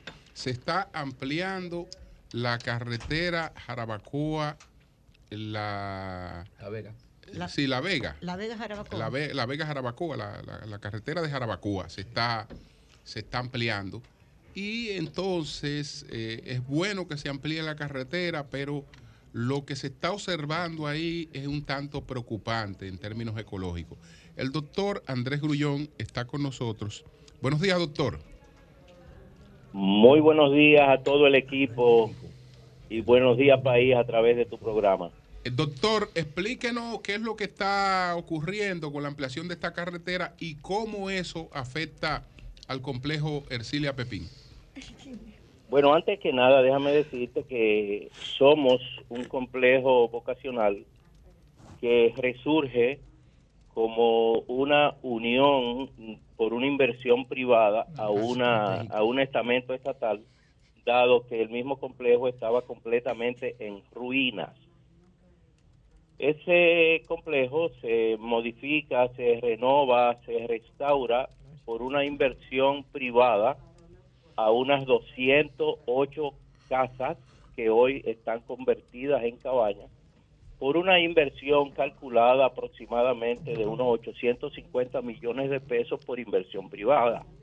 Eso quiere decir que aunque el suelo, el área es estatal, pero tiene una gran inversión privada y al, a la remoción y a la confección de la carretera, a la cual no nos oponemos, vemos como un gran logro, ecológico, eh, de desarrollo económico, de desarrollo vial, un sinnúmero de cosas, pero eh, como tú puedes ver, a nosotros no se nos comunicó cuál sería el impacto que tendría ah, en, el, en el proyecto. En este momento ya se ha tomado parte de terreno de una porción lateral, se ha alterado la verja perimetral que nos protege. Imagínense cómo está la delincuencia en estos momentos. Y 280 eh, cabañas que estaban ahí, que protegidas eh, con una verja perimetral, en estos momentos está prácticamente eh, al, a expensas de cualquier persona con buena o mala intención que puede entrar sin vigilancia. Pero, pero, doctor, ¿qué pasó con la verja? ¿La destruyeron? ¿La- ¿Qué pasó? la, hay una porción de verja lateral que ya está destruida, pero se han, se han asentado unas estacas que nos muestran a nosotros cuál sería el impacto de esa remoción de tejido e introducción al proyecto, donde se irían cientos de pinos, donde se iría casi el 70% de la verja frontal, dejando expuesto el proyecto eh, casi por un todo. De la misma manera, tenemos fuentes extraoficiales que dicen que nuestra fuente de agua y nuestro depósito de agua, nuestro tanque, será también sacrificado. Entonces, por esta razón, nosotros queremos implorar a los estamentos envueltos, eh, llámese Corpotel, eh, Ministerio de Obra Pública y la compañía constructora privada encargada de la obra, que por nuestra inversión teníamos el derecho de haber sido contactados, de haberse presentado el proyecto y haber conocido previamente cuál iba a ser el impacto que iba a tener sobre nuestro proyecto. Doctor, perdone, Consuelo, pero ese es el proyecto que era que Balaguer hizo para los maestros. Sí. Exactamente, Consuelo, Sí, exactamente. Sí, donde tenemos muchos amigos ahí que el PLD lo entregó al sector privado por alquileres, Un arrendamiento a un 20 años. arrendamiento a 20 años, etcétera. El Sí, sí. negocio que hizo el Exacto, gobierno exactamente. Y ahí hay unas inversiones eh, millonarias, ¿eh? Sí, tal como él lo describió. ¿Es así. Sí. Doctor, Eh, exactamente. do- doctor, ¿quién es el, quién es el, el- la, la- cuál es la compañía que está haciendo la obra y eh, se supone que debió haber un trazado porque yo observo lo que está ocurriendo con el proyecto, pero también en la parte anterior todo ahí se parece mucho a un ecocidio lo que se está lo que se está presenciando ahí.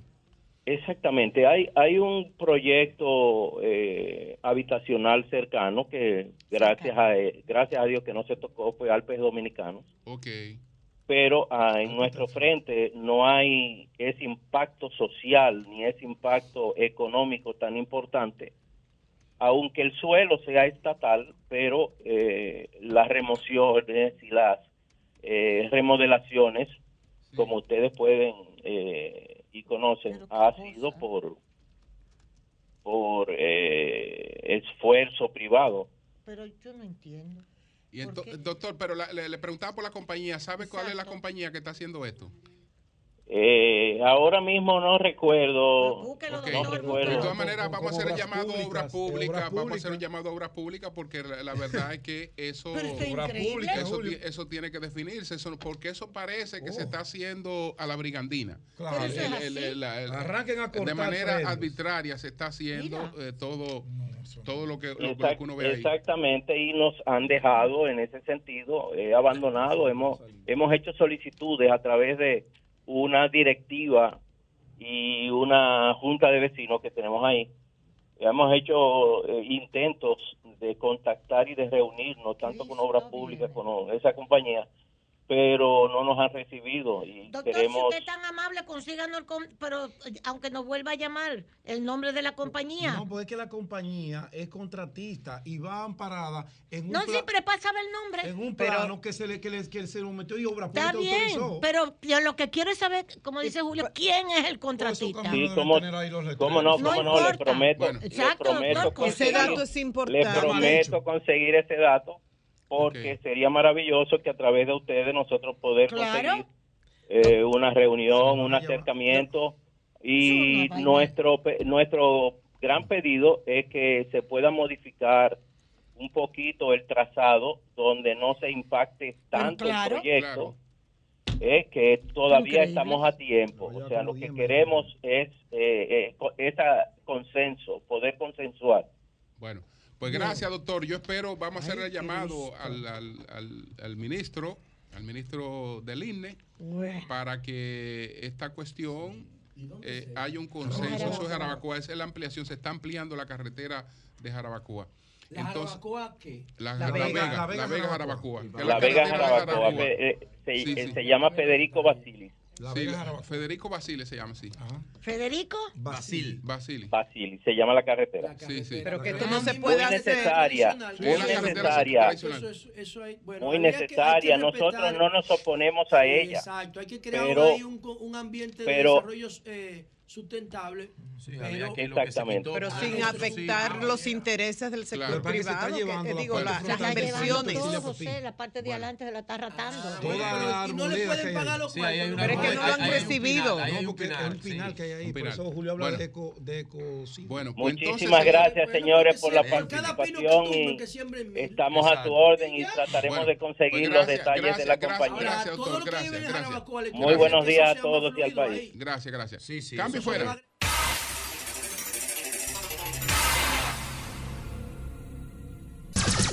Sol 106.5. Wilson Pérez desde la base aérea de San Isidro. Adelante, Wilson. Gracias, buenos días. Nos encontramos en la base aérea de San Isidro, donde todo está listo y solo se espera la llegada del presidente Luis Abinader para dar formal inicio a la graduación de cadetes Mayor General Piloto Juan Fol Uriel Pérez.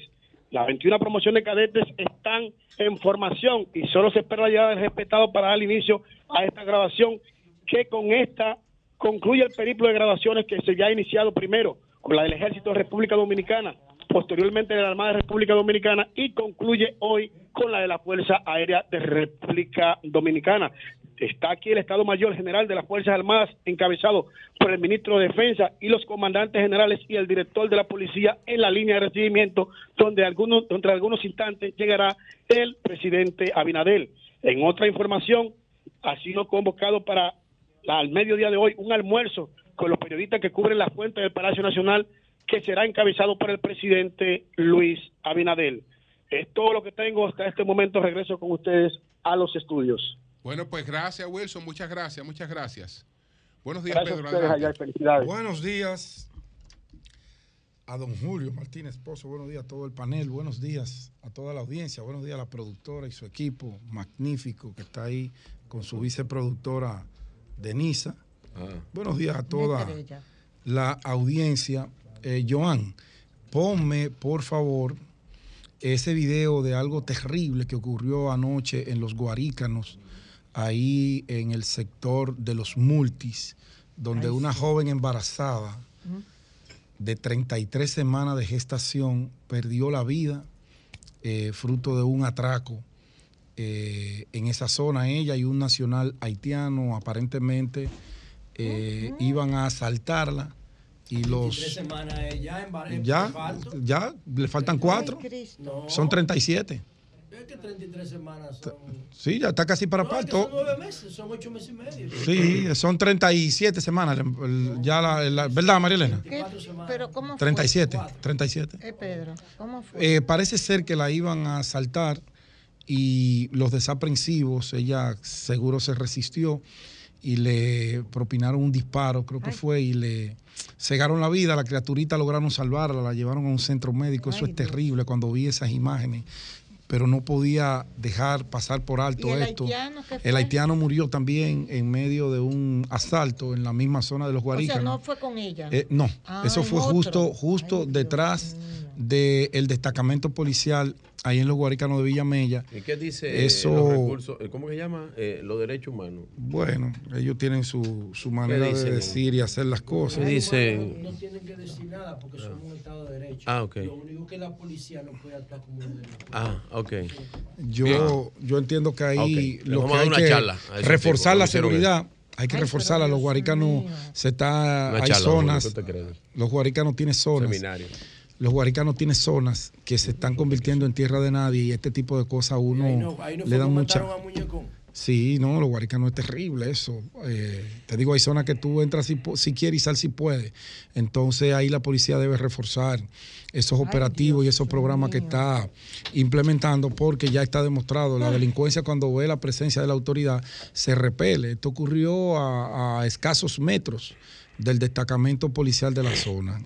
Una pena, una pena muy terrible. Esa niña ahora se va a criar sola, esa madre joven eh, perdió la vida en manos de estos desaprensivos. Y todavía a veces nos preguntamos que qué quieren que la policía haga cuando si ellos a una jovencita indefensa le ciegan la vida embarazada sin piedad alguna, cuando ellos van arriba del policía a plomo limpio, quieren que los policías le tiren flores.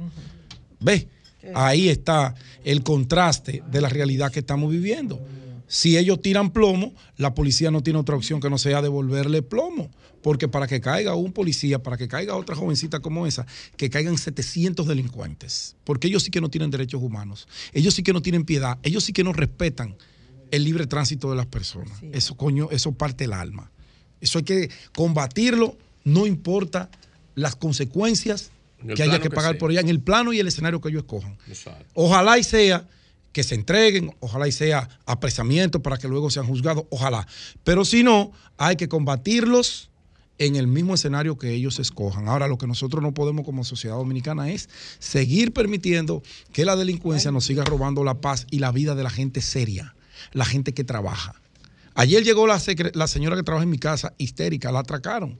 El sueldo que cobró el viernes, cuando salía a punta de pistola, traumatizada. Ay, sí. Coño, a diario vemos eso. Ah, entonces no quieren que la policía salga a protegernos. Claro que sí que queremos. Y claro, por eso es que la estamos apoyando.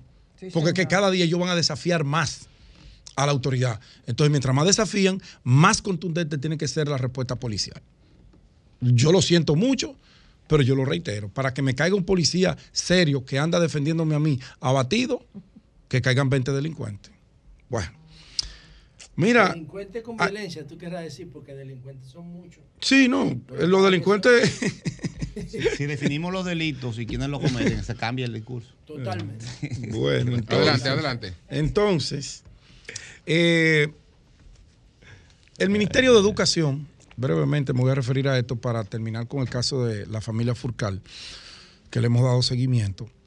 Eh, el Ministerio de Educación anuncia que está elaborando un proyecto, un programa, que está entrando en contacto con las universidades, con algunas ONGs, para la elaboración de los libros de texto por parte del ministerio. La dirección de currículum se va a encargar de elaborar los textos, van a contratar intelectuales, escritores, editores y todo esto. Y yo me pregunto, ¿y qué necesidad tiene el Ministerio de Educación de involucrarse en más situaciones internas donde a diario se quejan de que ellos, de que ellos no tienen la capacidad para hacerlo, donde todos los ministros que han pasado no han podido avanzar un ápice en lo que tiene que ver con la mejoría y la calidad de la educación, que es el elemento fundamental. Aquí no se trata de si se ahorran mil millones, si se ahorran 500. Aquí lo que se trata es de que ese presupuestazo que tienen entre manos sea invertido en mejorar la calidad de la educación, buscarle contenido a la tanda extendida, buscarle contenido a los profesores, seguir formándolos, contratar profesores de otras áreas que puedan venir a servir, sobre todo en el área de la ciencia y las matemáticas. De eso es que se trata el Ministerio de Educación. Esto no se trata de una guerra populista, de que yo me ahorro más que el otro y que el otro se cogió tanto. No. Mientras sigamos en eso, nosotros le estamos haciendo un flaco servicio a la educación dominicana, le estamos haciendo un flaco servicio al país. Entonces, don Ángel Hernández se va a meter en un lío que él y su familia se van a arrepentir para siempre. ¿Ustedes saben por qué? Porque aquí hay una asociación, dos asociaciones de casas editoriales, de libreros, de intelectuales que han dado ese servicio. Hay problemas, no han cumplido. Siéntenlo en la mesa y oblíguenlos a cumplir. Pero eso no puede caer en manos del Ministerio de Educación porque eso va a ser una distracción que va a tener el ministro otra vez a bregar con licitaciones, donde ha sido el principal fracaso de ese ministerio, donde debería estar concentrado en cómo mejorar el currículum. Es verdad. En eso es que tiene que estar concentrado el ministerio, no en quitarle el negocio que tienen unos para dárselo a otros. Porque detrás de todo esto no hay nada santo. Detrás de todo eso lo que hay es una repartición a las universidades privadas, que son otro negocio del sistema educativo dominicano, con todo su derecho y amparada bajo la sombrilla de la ley. Pero los 5 mil millones no es que se van a quedar para que mejoremos las escuelitas, no. El Ministerio de Educación no tiene problema con la economía, con el manejo de recursos, al contrario, no saben en qué invertirlo. Entonces, ¿por qué no te concentras en manejar que esos libros de texto tengan una duración de 4, 5, 10 años, lo que tengan que durar? Que el costo de ellos sea el justo, el que se debe pagar, que la entrega sea inmediata, pero no seguir vendiendo que todo aquel que negocia con el gobierno es un delincuente. Si no paran ese discurso, usted, señor ministro eh, eh, Hernández, va a salir mal parado. Y usted yo sé que está recibiendo presión del sector al cual usted representa, que son las universidades privadas. Entonces ahora usted le quiere dar ese pastel a ellos. Ah, que vamos a licitar. Usted va a tener más escándalo y va a meter esas universidades, que más ambiciosas no pueden ser, en un lío que ellos no necesitan. Pero va a distraer el poco tiempo que le queda a usted para dejar un legado en el Ministerio de Educación. Con lo que le acabo de mencionar, mejora de la tanda extendida, ese currículum que no ha podido iniciar, no lo iniciaron en el gobierno de Danilo, no ha podido un solo ministro ir a que esos muchachos tengan algo que hacer en esas cuatro horas que duran en la tarde. Vamos a darle contenido, arte, deportes, teatro, danza, manual, lo que sea que vaya a formar esos muchachos y que cuando salgan de ahí sean útiles para nuestra sociedad y no sigamos mandando eh, eh, desechos eh, humanos, intelectualmente hablando, a las universidades cuando van con un vacío existencial educativo sin precedente. Deje eso de lado, no se concentre en los negocios, que usted no es de ahí. Mandarle eso a las universidades, usted generarse un problema innecesario. Vuelva y siéntese con esos libreros que históricamente han hecho su trabajo. Exíjale lo que haya que exigirle. Y usted verá que las cosas le van a salir mejor. Pero no se meta para allá, señor ministro, porque usted se va a generar un ruido completamente innecesario. Y finalmente, don Julio, finalmente, yo decía ayer con el caso Julito Furcal que ellos siguen metiendo la pata. Cuando Julito Furcal amenazó ayer que iba que con la dignidad no se juega y que iba a hablarle al país, Julito Furcal no se refería a Ángel Martínez, él no se refería a Rafael Linares, él no refería a ninguno de esos, al abogado que llamó aquí, que han dicho que a Furcal lo han interrogado en Estados Unidos. Mm, mm, mm. No, Julito Furcal se refería a su partido y a funcionarios de este gobierno. Eso no es así. A eso se refería. Y me lo demuestra la acción de ayer, de cuando Julito amenazó, salieron 30 dirigentes del PRM a apoyar a Roberto Furcal que no lo habían hecho. Eso se estaba haciendo de la semana Que no pasada. lo habían hecho. Ese documento se Porque hacía si desde van la a demandar pasada.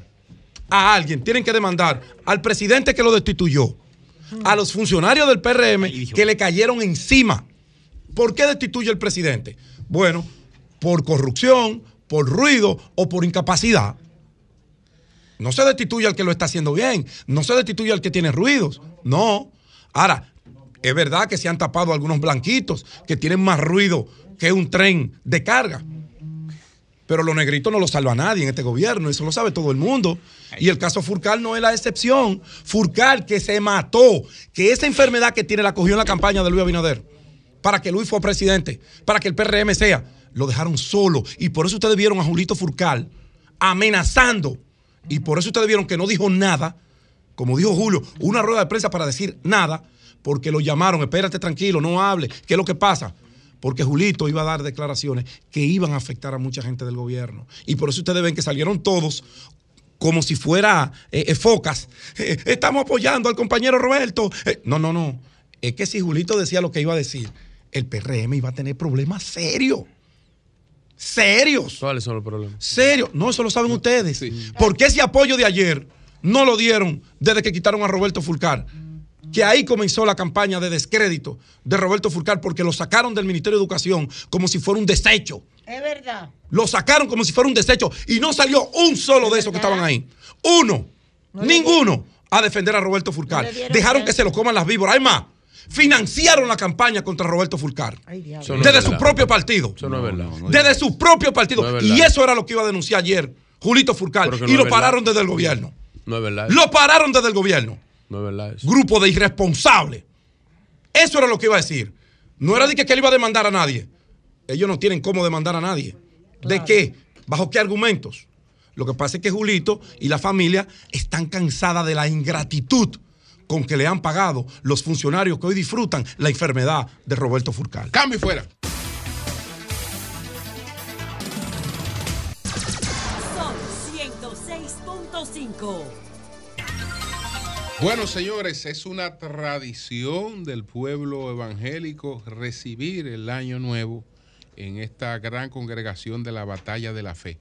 Vamos hacia la Batalla de la Fe 2023. Con nosotros está el pastor Ezequiel Molina, Ezequiel Molina Jr., para eh, convocarnos y darnos los Este es detalles. Ezequiel Molina el bueno. Está vacunado. Los dos son Oye, buenos. eh, bueno ni malo. Los dos son El- buenos. Y está vacunado. Vino vacunado. Lo- Vino lo- aquí, apoyó la vacuna. los dos son buenos y, y de tal palo tal astilla. Él tiene que ser bueno porque No, sale él no de buena, vacunado cuando de buena astilla. Salió aquí vacunado. es algo que todos los padres queremos. Pero- la pregunta. Bueno, entonces. Y tengo el número 3 ahí aguachapado. Ah, pues eso es familiar. Ezequiel Molina también se llama. Ezequiel. qué bueno. Junior. Qué bueno, Un qué peso bueno. sobre esos Qué bueno. ¿eh? Entonces, y apellido. cuéntenos, cuéntenos qué tenemos en el 2023 en la batalla de la fe. Muy buenos días para todos los integrantes del Sol y estamos muy contentos porque estamos eh, rumbo a la batalla de la fe. Hay un gran ánimo en la comunidad evangélica y hasta en el pueblo porque la gente nos aborda. Este año sí, no hay problema. Estamos en disposición de participar de ese gran evento que celebramos esta vez por vez número 59. 59 años celebrando este culto de inicio de año, donde nosotros oramos por la República Dominicana y pedimos a Dios por el bienestar de todos los dominicanos y, y lo hacemos como una ofrenda o como llamamos nosotros un sacrificio de alabanza y adoración a Dios eh, iniciando el año. ¿Cuál va a ser el tema de este año? Avívanos. ¿Qué quiere decir? Avivar viene de activar a algo que se está muriendo. De algo que está palideciendo. No ha muerto, no hay que resucitarlo, avivarlo. Hay que avivarlo. ¿Qué es eso que se está muriendo? Eh, la sociedad se está muriendo. ¿Por qué? Oh, pero cuando tú tienes una, sole- una sociedad que los íconos son Toquilla y Bad Bunny, entonces tú tienes que entender que hay un problema. Que los jóvenes, tú le preguntas por Juan Pablo Duarte, por la gente valiosa que ha aportado a la humanidad y ellos no te saben hablar de eso. Eso es una tristeza muy grande. Y si, y si no hay un cambio significativo, nosotros no vamos a tener sociedad. Por eso, ustedes ven que se levantan fenómenos de todo tipo dentro de la sociedad dominicana para no irnos más lejos. El mismo mantequilla. ¿Por qué mantequilla tiene éxito? Por el nivel de ignorancia y de falta de conocimiento que tiene la población que lo que está consumiendo basura. Por lo tanto, nosotros tenemos un llamado a reaccionar, porque a, a mí me partió el corazón cuando en el mismo Estadio Olímpico yo veo gente de las familias pensantes del país llevando a su muchachito a consumir una cosa que, que uno sabe que está ahí, pero no necesariamente uno tendría por qué identificarse con ella. Entonces, ¿por qué? Y yo no tengo nada en contra de esos muchachos como persona. Ellos son el reflejo de un deterioro, de una degradación. Entonces, el problema es que hemos sustituido, hemos cambiado lo popular, se ha establecido como la norma. Y porque algo se haga popular no quiere decir que es bueno. Sí. Eh, ustedes eh, logran, ustedes logran una congregación que nada más se puede comparar con un gran mitin de cierre de campaña de, de- de- de un partido político. Eh, O como y, un concierto de Bad Bunny. y- y en, y en eso, en el caso, no, un mitin de cierre de campaña. Un concierto de Bad Bunny No, un que mitin- llenó eso dos veces consecutivas. Sí, que pero, no lo hace nadie. pero un mitin de cierre de campaña. Estamos hablando de, de entonces la ¿cómo ustedes logran esto? Porque en el caso, por ejemplo, de los partidos políticos, para lograr eso, eh, estamos hablando de una suma violenta. Una eh, logística dura. de- Dígalo Dios, logística, don Julio, nombre más fino. logística. Ve más fino, ve más fino. ¿Usted, cómo lo logra y qué, este y dato- qué iglesia oye, este integra? dato que te voy a dar a propósito de. Bad Bunny es un fenómeno que hay que estudiarlo.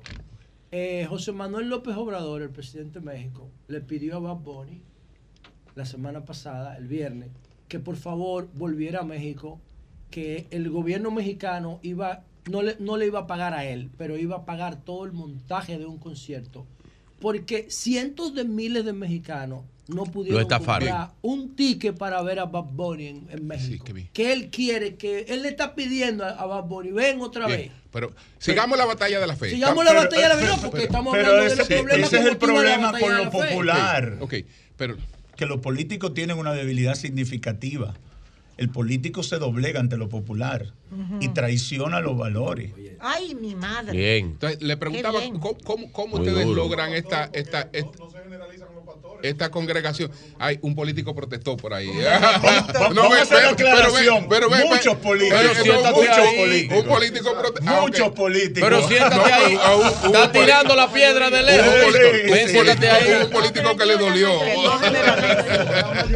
Porque no todos los pastores son corruptos. No, claro ahora- que no. entonces, la- Ahora, pero le- ahora, le- le escuchen preguntaba- esto, Todos los escuchen esto, Sí. pastor. La UNAM, La la, dura. Universidad Autónoma de, De México, México. que es una de las más prestigiosas de América Latina, impartirá un curso de posgrado sobre Bad Bunny.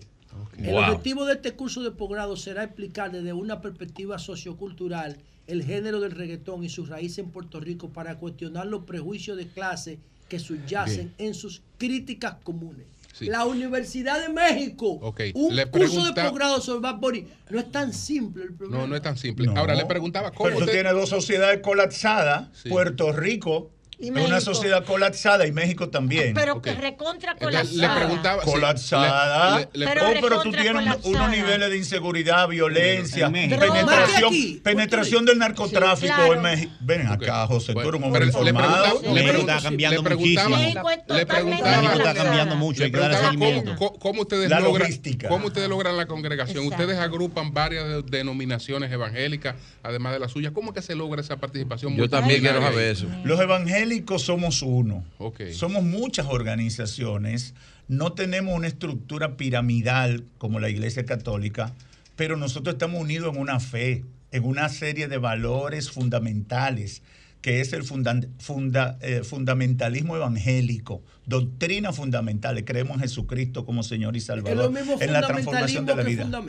¿Eh? Es lo mismo fundamentalismo que fundamento. El fundamento evangélico. Entiendo Ah, por no, el dónde viene. El Víctor, entra, ven, Tú- tú- Víctor, tú pregúntale lo- lo tuyo, yo no me atrevo a preguntar. No, pero bien, el fundamento Ven, evangélico. No, eh, no, des- no desvíe la conversación. Entonces, Víctor, no, ¿qué pasa? Nosotros tenemos una serie de espérate, doctrinas fundamentales. No hay, desvíes para vein- donde hay está. 200 organizaciones bien, pero evangélicas, pero, todos espérate, estamos identificados con lo mismo.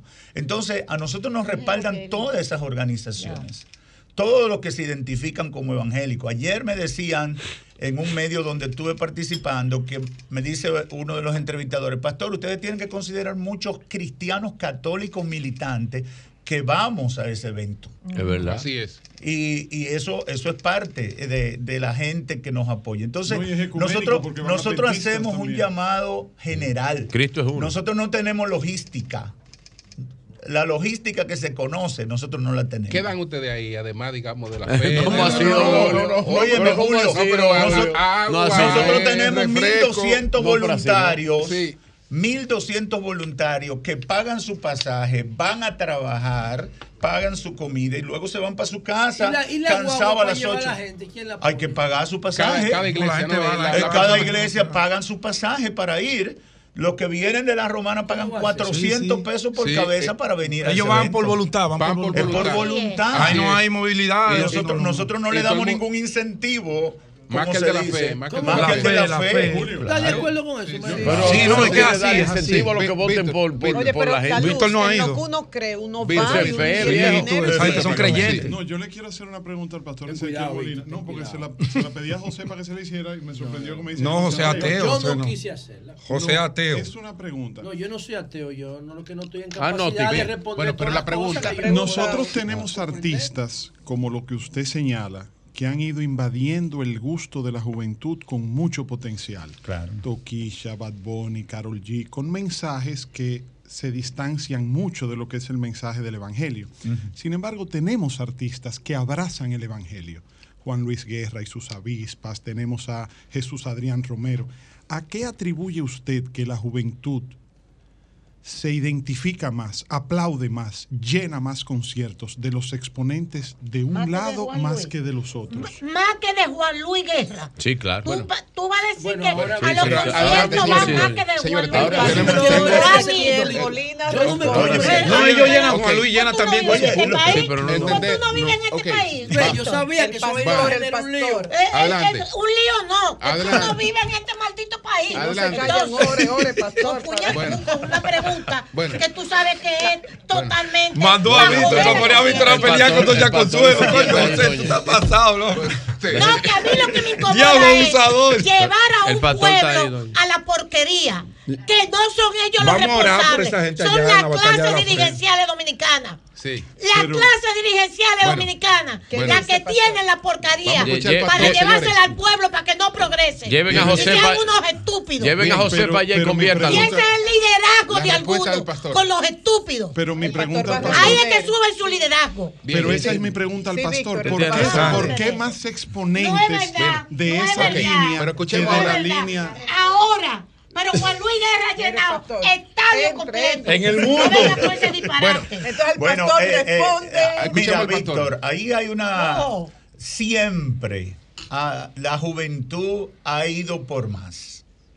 En los 60 ¿quién eran los que dominaran? Los Beatles. Los Beatles. Los Beatles. Exacto. Y por ahí comenzaron. Y tú siempre ves que la juventud va por otra cosa. Ahora pero ellos no tenían una canción hablando de la popola. Ah, pero espérate. Lo que yo quiero decirte. lo han llevado a eso. Lo que yo quiero decirte es. Ustedes a celebrarlo que no necesariamente. Víctor, no oye eso, doña. El tema, el no tema no, oye, es no el estilo musical. Claro que sí. La juventud sigue los estilos musicales y las innovaciones y los oye, rítmicos. Lo Sí. Óyeme, eh, la juventud lo sigue en todos los tiempos. El rock and roll llenó su época. El rock and roll era droga y e- efectivamente, pero ah, no. la música, sexo, droga y rock and roll. No, es verdad. El lema. No es verdad. ¿Qué no? Vaya el rock and roll Sexo, droga y rock and roll. No era así el lema. Yo soy rockero, pero he usado droga. Sexo, droga y rock and roll. Yo soy rockero, nunca he usado droga, pero estamos hablando de la fe. Y concluyamos con lo de la batalla de la fe. Pero estamos hablando de la fe y de Jesucristo era el lema. Sí, pero se María Elena, ¿cómo era? Sí, sí, la, Sexo, era. drogas la, y rock and roll. No, no,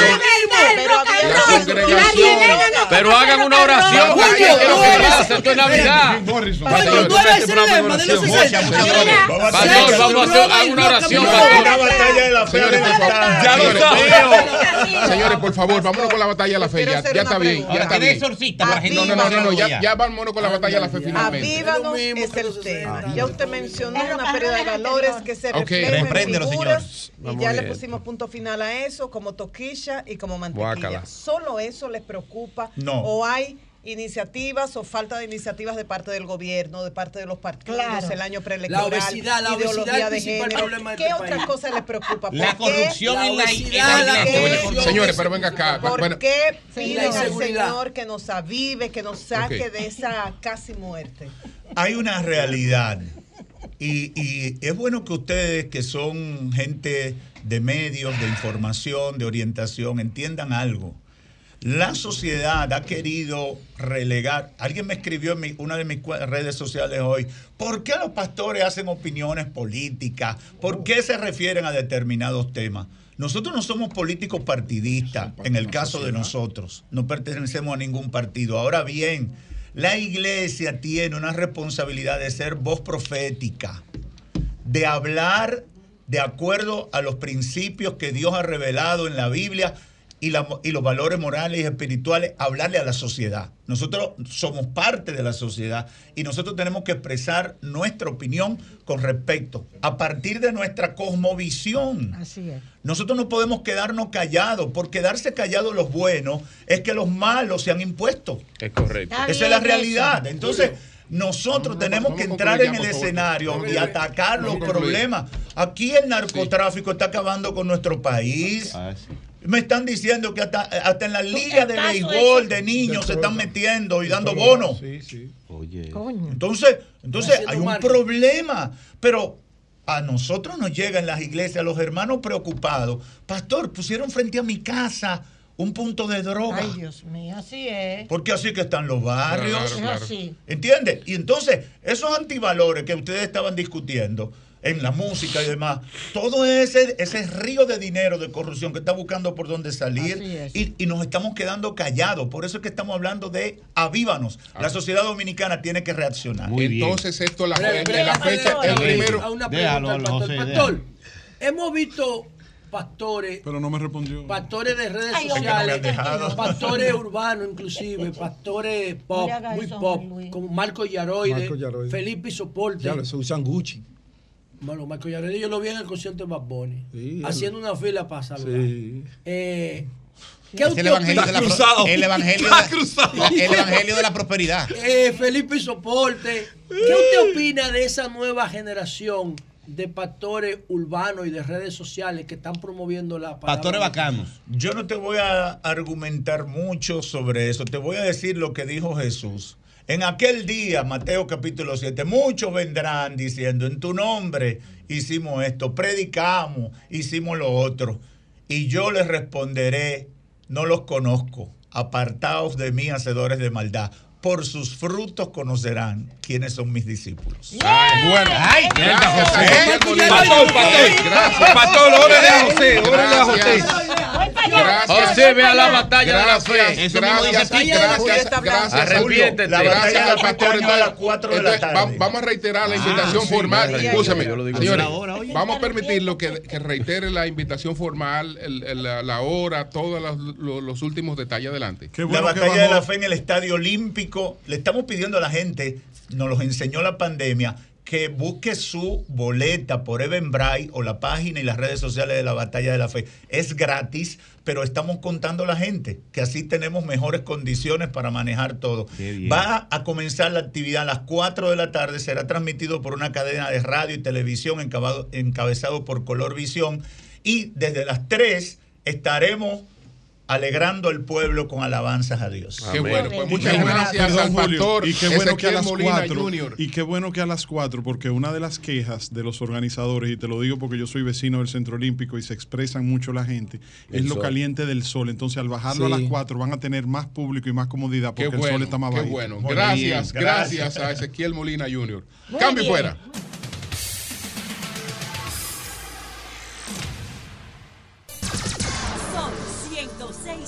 106.5. Señores, tenemos pendiente con Víctor Gómez Casanova un enfoque sobre los acontecimientos más importantes de este año eh, 2022, eh, tanto en el plano nacional como en el plano local. Arrancamos hace unos días, Víctor hizo un enfoque. Yo creo que hoy debemos hacer una presentación general y después entonces, Víctor, volver hacia atrás en algunos temas puntuales, porque el tiempo no alcanzaría Claro para... que sí. O, o eh, y- Julio al revés, eh, de- que la de la actualidad, de esos temas que están pasando ahora, qué sé yo. No, lo que pasa es que Julio se basa en lo expresado por Víctor la semana pasada, Sí. que él prefería lo cronológico para organizarse para mentalmente. organizarse y después. Él fue que lo pidió Víctor. o sea, Adelante, Víctor. Sí, para tirar la relación con relación al tema.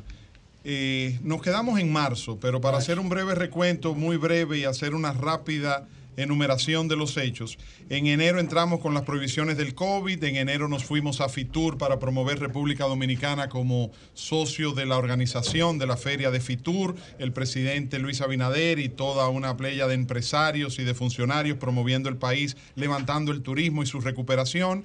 En enero también el tema del conflicto del fideicomiso de Punta Catalina. Después el presidente retiró porque se entendía que era para privatizar Punta Catalina. En enero se hizo la reforma de los estatutos del PRM para eliminar la prohibición de la reelección, lo que todo el mundo interpretó como un allanamiento al camino de que el presidente Abinader pueda reelegirse sin mayores contratiempos y sin competencia interna en su partido. Entramos en febrero del 2022 con el anuncio del Banco Central de que la economía creció un 12,3%, aunque la inflación creció un 8,5%. El anuncio del cierre de Banca América, que fue bien manejado por las autoridades de la Superintendencia de Bancos y la Junta Monetaria para evitar un contagio y un efecto dominó.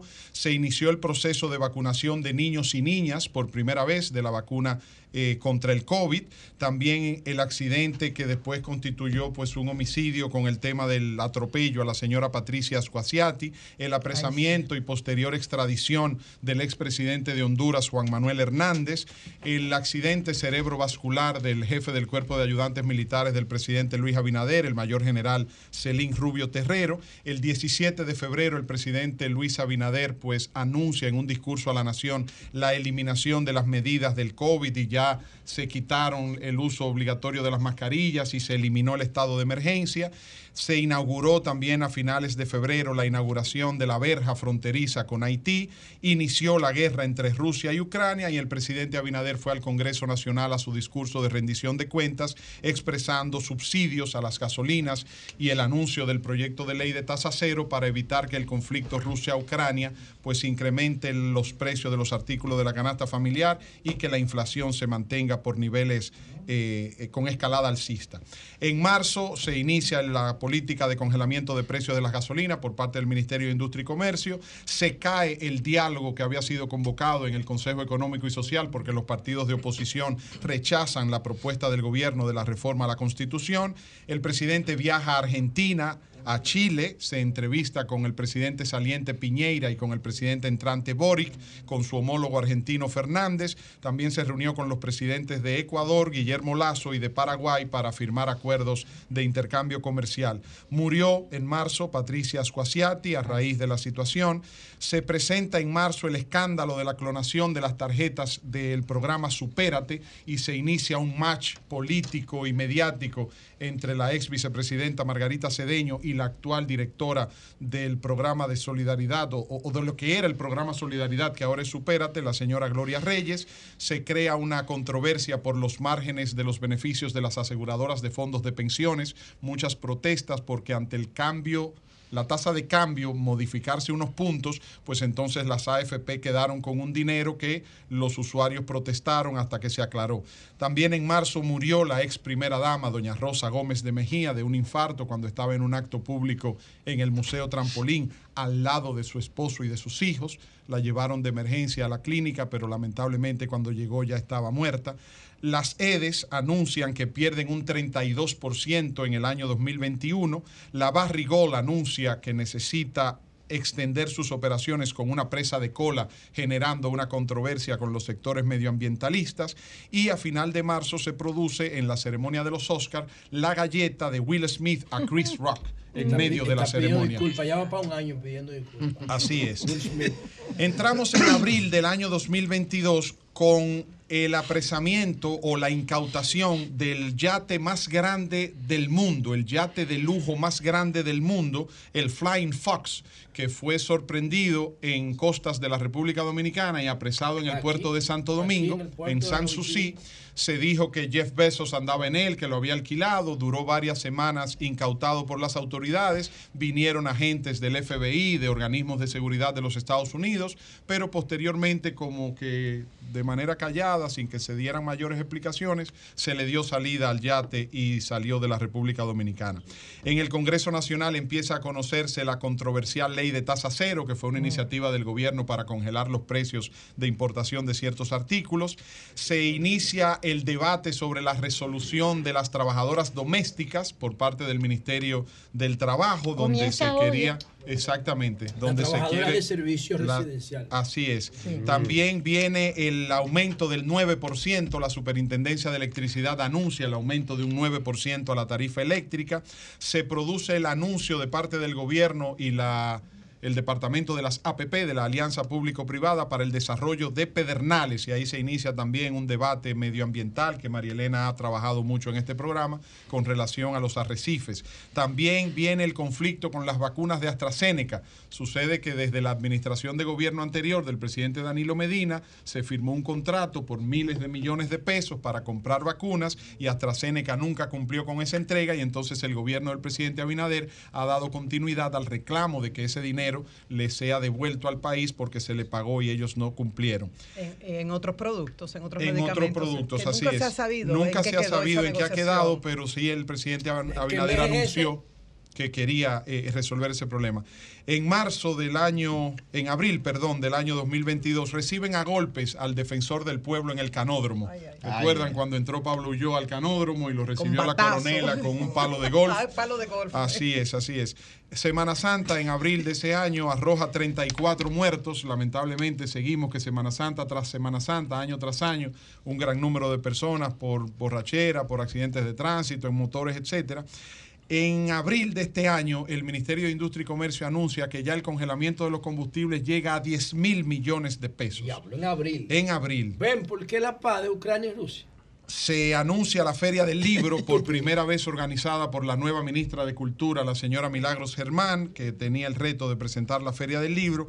Y también en abril explota el caso de Rochi RD con la Con la demente. menor, con la demente. empezaron a cuestionarse relaciones sexuales Ubita con menores de edad y que la demente era que le servía de Celestina y que se presentó todo eso a la justicia. Primero apresaron a Rochi, se armó toda una revuelta social de muchos sectores populares pidiendo su liberación. Posteriormente se le cambió la medida de coerción. A los dos, ya se atrapó a la demente ya después. Eh, se produce también en abril el fuego lamentable en el Canal 6, que quemó todas las instalaciones del Canal del Aquí al Sol. lado de nosotros. Así es. Entramos en mayo. Perdón, antes de irte de abril, recuérdate que en abril ocurrió una tragedia que fue la participante de Masterchef, Raquelita, que. Raquelita, ¿qué Sí, se llama? La Raquel, pareja mató a la madre. La pareja de ella, que tenían un conflicto latente, mató la mamá de ella e hirió de gravedad al niño de los dos. No, Y- al niño de ella, ¿verdad? Al Sí, de al ella. niño de Y ella, en sí. ese En mismo, abril fue y eso. en ese mismo punto Eso- eso paralizó el entró mayo con una situación que impactó al país, que fue la muerte del señor, del joven David de los Santos Sí, en el en destacamento de Naco, que No, fue eh, sí. apresado, llevado al destacamento de Naco, dicen los videos y los testimonios que él llegó de su propio pie y que estaba muy bien de salud y se atribuye a que una golpiza, Sí, que un abuso lo mataron, y lo dejaron que entonces lo mataran. bueno, pues entonces no se ha dilucidado todavía. Sí, y creo que justicia. yo creo que sí, que ya ahora. Entonces, eh, en mayo de este año también el presidente de Colombia, el presidente saliente de Colombia, el presidente Duque, visitó la República Dominicana, se reunió con el presidente Luis Abinader, eh, apresan a la demente por el tema de Roche RD. El senador Franklin Rodríguez de la provincia de San Cristóbal presenta un proyecto de ley para que los padres también tengan derecho a una licencia postparto de la madre de 15 días. Eso generó un ambiente de discusión en el Congreso para que así como las madres tienen una licencia postparto, pues también los padres Pero tengan los padres 15 no días. paren, no dan a luz. Pero deben acompañar a la madre y ayudan Dan a biberón, Sus bañan, Ayudan, ayudan. Sus hijas son Recuerda suyas que las mujeres quedan en una situación. En de vulnerable, hay que En mayo ayudarla. Es para que acompañen, la idea es que puedan acompañar Sí. a la mujer en las Claro, labores de parto. acompañar no, cumplir con su Pero responsabilidad. adelante, Y adelante, acompañar a continúa, María Elena. Claro, pero, pero No, Deja ese, feminici- es una ese feminismo atrás. dos. No, no, no, de no, Es un acompañamiento mutuo. de vamos a Que, quedar ahí. Pedro me ayuda. ¿Cómo que Pedro me ayuda? Es la responsabilidad Ok, de Pedro. ok, Oh, pero ok. bueno. María Elena tiene razón. Vamos él a es ver, un está muy. No, lo que me refería era acompañar en la casa, o sea, que esté presente en la casa al Vamos mismo tiempo, pero es como dice María Elena, una responsabilidad compartida. También ahí, entonces, en mayo se presentó a la República Dominicana como ejemplo mundial de la Organización Internacional del Turismo, de la Organización Mundial del Turismo, presentando el caso de República Dominicana como ejemplo de recuperación turística posterior al COVID. Vino el secretario general de la Organización Internacional y le entregó un reconocimiento al presidente Luis Abinader y al país. Se trabajó el tema del legado del caballo Handy Ventura reunió a más de 100 artistas dominicanos a interpretar canciones famosas de Johnny Ventura y se presentó un álbum en la memoria de Johnny Ventura como El legado del caballo.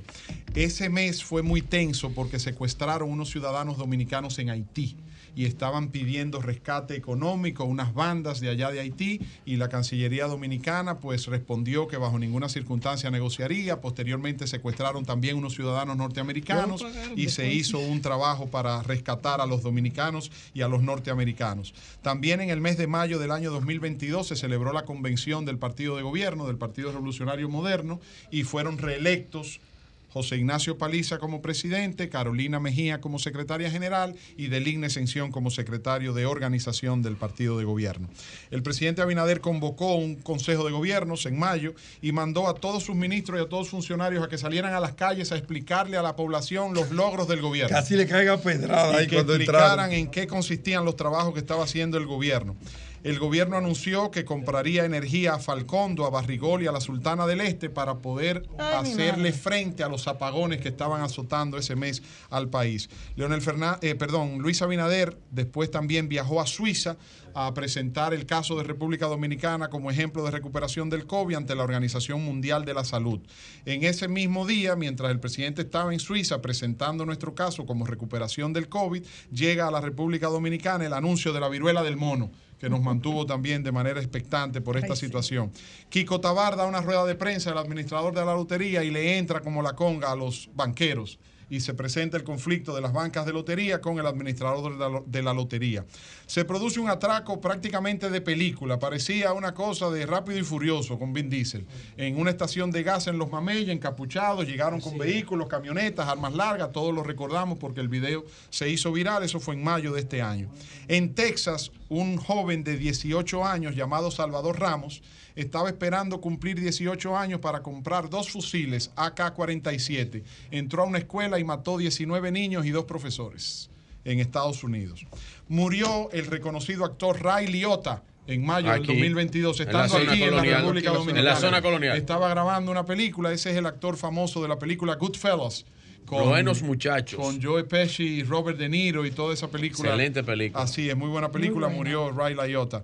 Eh, Petro y Hernández en Colombia, pues pasan a una segunda vuelta, al balotaje, después de unas elecciones muy controversiales en Colombia en la primera vuelta. Entramos a junio del 2022, para entonces dejarlo ahí hasta mitad del año, como me pidió Julio, que hiciéramos dos entregas. En junio del 2022 inicia el mes con una información de una fiscal ayudante del magistrado Wilson Camacho, confirmando que al expresidente Danilo Medina sí se le estaba investigando por parte del Ministerio Público y que sí la PEPCA estaba detrás de acciones del presidente Danilo Medina. Posteriormente eso causó un gran revuelo, vinieron declaraciones, el procurador Wilson Camacho de la PEPCA dijo que no podía contaminarse el proceso, pero entonces otros abogados decían que ya el solo hecho de ese anuncio lo contaminaba y se generó una gran controversia por esa situación. Mientras ocurría esto, pues la justicia fallaba absolviendo a todos los implicados que fueron imputados en el caso de los supertucanos y fueron absueltos y no tuvieron ningún tipo de responsabilidad. Todos felices, en paz.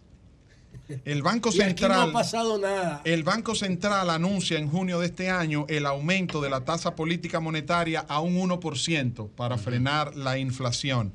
El presidente Luis Abinader anuncia que los militares, tanto de la Armada como de la Fuerza Aérea y del Ejército de la República Dominicana, van a salir a las calles a reforzar la seguridad ciudadana por el incremento de la inseguridad y de los atracos. Ahí hace una presentación de credenciales el señor Pepe Vila como asesor, que también llamó mucho la atención porque dio una rueda de prensa con el ministro de Interior y Policía, el querido amigo Chu Vázquez, pero en esa rueda de prensa el ministro no dijo ni esta boca es mía. Y todo el que habló y dio todas las informaciones fue el asesor. Y eso generó controversia porque la gente decía, pero ven acá, ¿y cómo es el asunto? Y eso sucedió en junio de este año. También en junio del 2022, Johnny Depp y ese juicio que se siguió en las Wow, redes sí, qué locura, fue, ¿eh? fue eh, reconocido y ganó el juicio por difamación de su ex esposa y la cual tiene que pagarle 10 millones de dólares por la demanda. Y, y ayer eh, dijo que se retiraba ya de. No, no iba a seguir.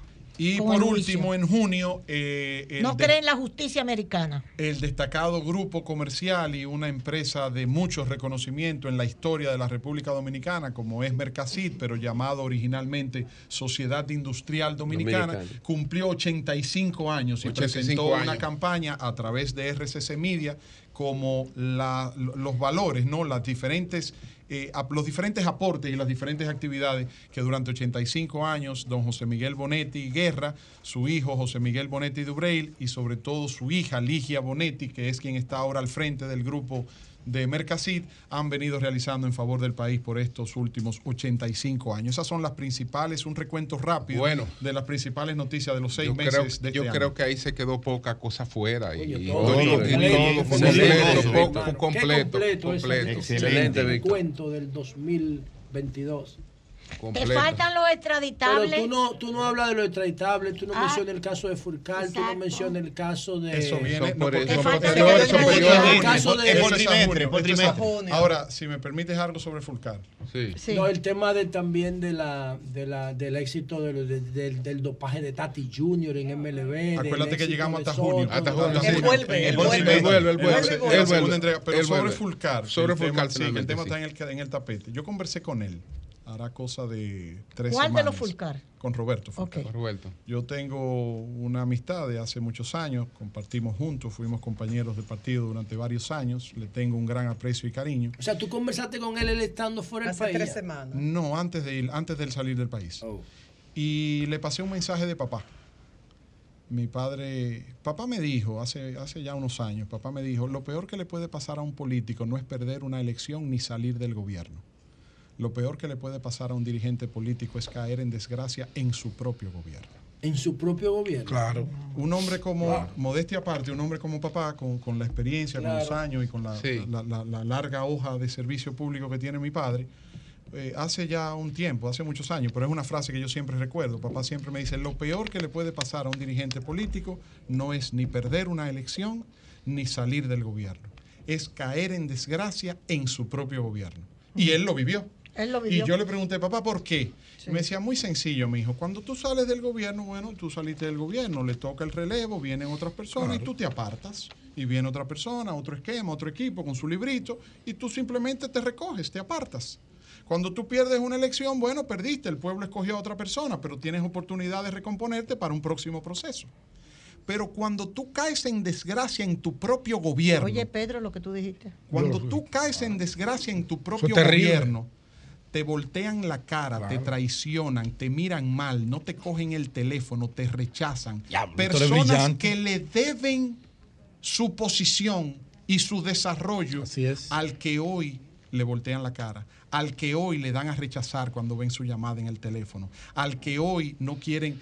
Pero también papá me decía que eso no es nada nuevo, porque hace más de dos mil años Jesús le dijo a Pedro, mañana cuando cante el gallo me negarás tres veces, después que Pedro le dijo, Señor, estoy contigo y voy contigo hasta las últimas y hay que matarme a mí primero que a ti. Entonces, eh, Pero lo también hay conversé gente que contribuye. ¿A quién fue que le dijo el Señor eso? a Pedro. Oíste, Pedro. ¡Cambio fuera! La noche a mí me dijo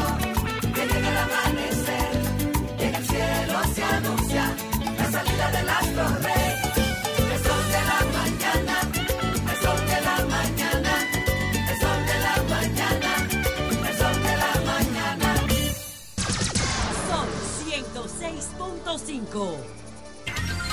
10.34 minutos. Buenos días, Jonathan. Adelante. Muy buenos días, República Dominicana. Saludos para todos los hombres y mujeres de trabajo que nos honran con su sintonía a través de esta plataforma. Saludos al equipo de producción y a todo el panel. Se acaba el año y vuelve el Ministerio de Trabajo eh, a colocar sobre el tapete el tema del registro de los trabajadores domésticos, las trabajadoras domésticas de República Dominicana. Ya comenzó el piloto de registro para que los trabajos domésticos sean formalizados a través de la resolución 55108 del Consejo Nacional de la Seguridad Social. Y quiero repetir los datos de esta información. Es un registro piloto que busca eh, formalizar por lo menos a 245 mil trabajadores y trabajadoras domésticas para que tengan por lo menos acceso a la seguridad social, que no tienen muchos son inmigrantes cada vez más, pero muchas dominicanas también eh, y dominicanos trabajan en, en hogar dando servicios y no tienen ni un seguro médico básico. Esto permitiría que esos trabajadores tengan un salario mínimo de 10 mil pesos, que es una carga llevadera para la clase media, que es la que más contrata, eh, de 10 mil pesos y acceso al seguro básico eh, con un régimen ahí semicontributivo. La, esto es un momento en que se han perdido muchos trabajos domésticos. Este año, cerca de 30 mil empleos del sector doméstico, según el Banco Central.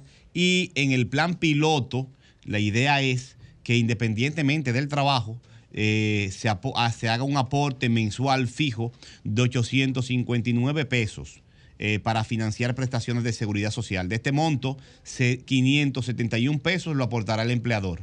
571 pesos. Esa sería la carga extra a partir de un salario de 10 mil pesos que tendría el empleador para la formalización de su trabajador doméstico. Eso se va en un picapollo de seis piezas. Eh, es decir, usted aporta un pica, usted, em, se ahorra un picapollo de seis piezas el domingo y ya con eso en su casa le garantiza seguridad social a su trabajadora, a su trabajador. Creo que eso no va a romper el sistema ni va a quebrar a ninguna familia. Eh, Siendo con- inconstitucional el picapollo. y siendo incondicional el picapollo. El empleador aportaría esos 571 pesos, 28 pesos pondría el trabajador de sus ingresos y el Estado va a contribuir y va a poner 259 pesos para que esa trabajadora, esa madre que tiene tres hijos en su casa, que lo dejen, lo dejen en su casa para ir a atender a los hijos suyos, que se pasa de lunes a viernes en la casa suya y ve a sus hijos el fin de semana en algunas ocasiones, pueda tener un seguro médico. Porque hay mu- muchas familias, sí le cubren, sí le dan toda la protección, pero hay algunos casos o muchos casos que no tienen ninguna protección. Y los derechos no se pueden dejar a según, así se, según el, el jefe o la jefa de hogar es buena gente o no, sino que tiene que haber por lo menos una protección base. ¿Cómo se va a distribuir? Los fondos para la seguridad social se distribuirán en 649 pesos para el seguro familiar de salud. 95 pesos para financiar la prima de seguro de discapacidad y sobrevivencia y 115 pesos para el seguro de riesgos laborales y enfermedades profesionales. Así que vamos a participar, a registrar a los trabajadores y trabajadoras domésticas para que tengan por lo menos este colchoncito, esta protección básica que se la merecen. Siempre les digo a algunas personas que me hablan de los derechos, es duro también, porque si tú un salario básico que te permite eh, vivir más o menos eh, con mucho sacrificio, le, asusta a la gente una carga eh, económica mayor. Pero yo siempre le digo a la gente, piensa que la trabajadora doméstica es a quien tú le dejas lo más preciado de tu vida, que son tus hijos. Y la, la carga laboral en este caso va a ser de un picapollo eh, de 500 pesos. Eso es lo que tú vas a aportar eh, como, carga, como carga económica Y mayor. la que nos permite trabajar. Si no, teve- no tenemos una empleada en el hogar, no podemos salir Claro. a la calle a buscar el dinero. Val- vale lo que vale un brugal. Ah, pues, bueno, valga un de- pote romo, pone otra más. Eso es parte de la cultura eh, que nos corresponde a nosotros por género, por Claro. género. ¿eh? Así pero, es. Pero es bueno decir que si tú le pagas más, esos son acuerdos Acuerdo, que claro. puedes pagar más de Claro, eso. pues más de ahí es una, De un, esos un 10 ba- mil un- pesos, un ¿eh? básico de 10 mil como Claro. base.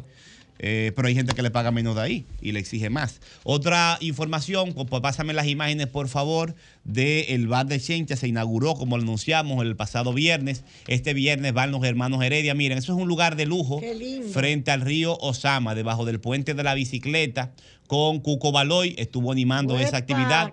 Vino de Estados Unidos a animar ese evento junto con el grupo Bonje. Toda la familia puede estar ahí tranquilo. Hay mucha seguridad, iluminación. Hay otro video por ahí donde están los niños en una jornada que se hizo el sábado, el domingo, eh, porque también habrán diferentes tipos de actividades. Es un espacio para la familia. Y los parqueos y todo tienen seguridad. Hay mucho parqueo, tienen seguridad desplegada, hay muchos agentes de seguridad del ayuntamiento fijos, porque la idea es que la familia se sienta segura y usted pueda ir el más adulto con el más pequeño, de la mano.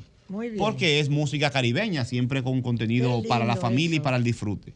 Este viernes tenemos a los hermanos Heredia, miren cómo están los niños. Ya hay, hay sugerencias de que demos clase de merengue para los niños, Ay, porque los niños escucharon merengue el domingo que le pusimos, estaban bailando y gozando eh, en la tarde infantil que se hizo este pasado domingo en Chenche, espacio abierto. abierto. Este viernes tenemos a los hermanos Heredia para los soneros que les gusta bailar, están invitados ¿A e partir de qué hora, Jonathan? De las 6 de la tarde. Muy bien. Eh, eso es parte del circuito cultural y turístico que está creando el Ayuntamiento de Santo Domingo Este. Se está remozando con el gobierno toda la Avenida España. Se- todos los monumentos importantes están rescatados, todos. Intervenidos y rescatados todos. El monumento a la caña, la Plaza Juan Pablo Duarte. Allá no hay nada patriótico que no esté cuidado. Bien. Nada que sea histórico y patriótico que no reciba. Y estamos pidiendo que nos asignen la administración del, ban- del Faro a Colón para también rescatarlo. Ay, qué bueno. Eh, y tener todo el control del, del circuito. Muy bien. Por otro lado, saludar la reapertura después de muchos años, casi 20 años cerrados, el Museo Nacional de Historia y Geografía. Ay, Voy sí. con mis hijos de inmediato a enseñarles Muy este bien. museo que la vicepresidenta Raquel Peña y el gobierno del presidente Luis Abinader reinauguraron y eh, que está en manos del, del maestro, ahí viene la fotografía, Carlos Andújar también estuvo presente y eh, se, está, se han hecho muchas innovaciones en todo lo que es este Museo Nacional de Historia y Geografía. El piano del maestro José Reyes, compositor del himno nacional, la mesa donde se firmó la Constitución de San Cristóbal, muchísimas cosas se irán agregando. Por último, quisiera pedir de regalo de Reyes a la Dirección General de Impuestos Internos eh, y a las autoridades del Banco de Reservas que se acelere el proceso de asignación. Ponme el video del área verde, por favor, de asignación de esta área verde de San Isidro y el Bonito para la comunidad. Eso es un terreno que ya el ayuntamiento se lo pasó a San Isidro el Bonito, el Banreservas también aprobó los títulos, pero falta una revisión de un tema de una carga eh, tributaria, eso toma tiempo. Pero esta comunidad no tiene ni una sola área verde, porque este país está creciendo marginalidad sobre la marginalidad. Eh, porque todos los terrenos se lo cogen y un lío el crecimiento eh, eh, urbano. Pero se ha conseguido este espacio en San Isidro y el Bonito para que la gente tenga un área verde para hacer un parque que no tienen. Solamente falta un trámite de la DGI para acelerar este proceso, para que la- el tigueraje y la delincuencia, que muchas veces tienen padrinos políticos, no sigan ocupando esa área verde como lo están haciendo ahora mismo. Así que la DGI, por favor, que nos ayude con este trámite para que en Reyes, San Isidro y El Bonito tengan el área verde común que no tienen todavía. Muy bien. La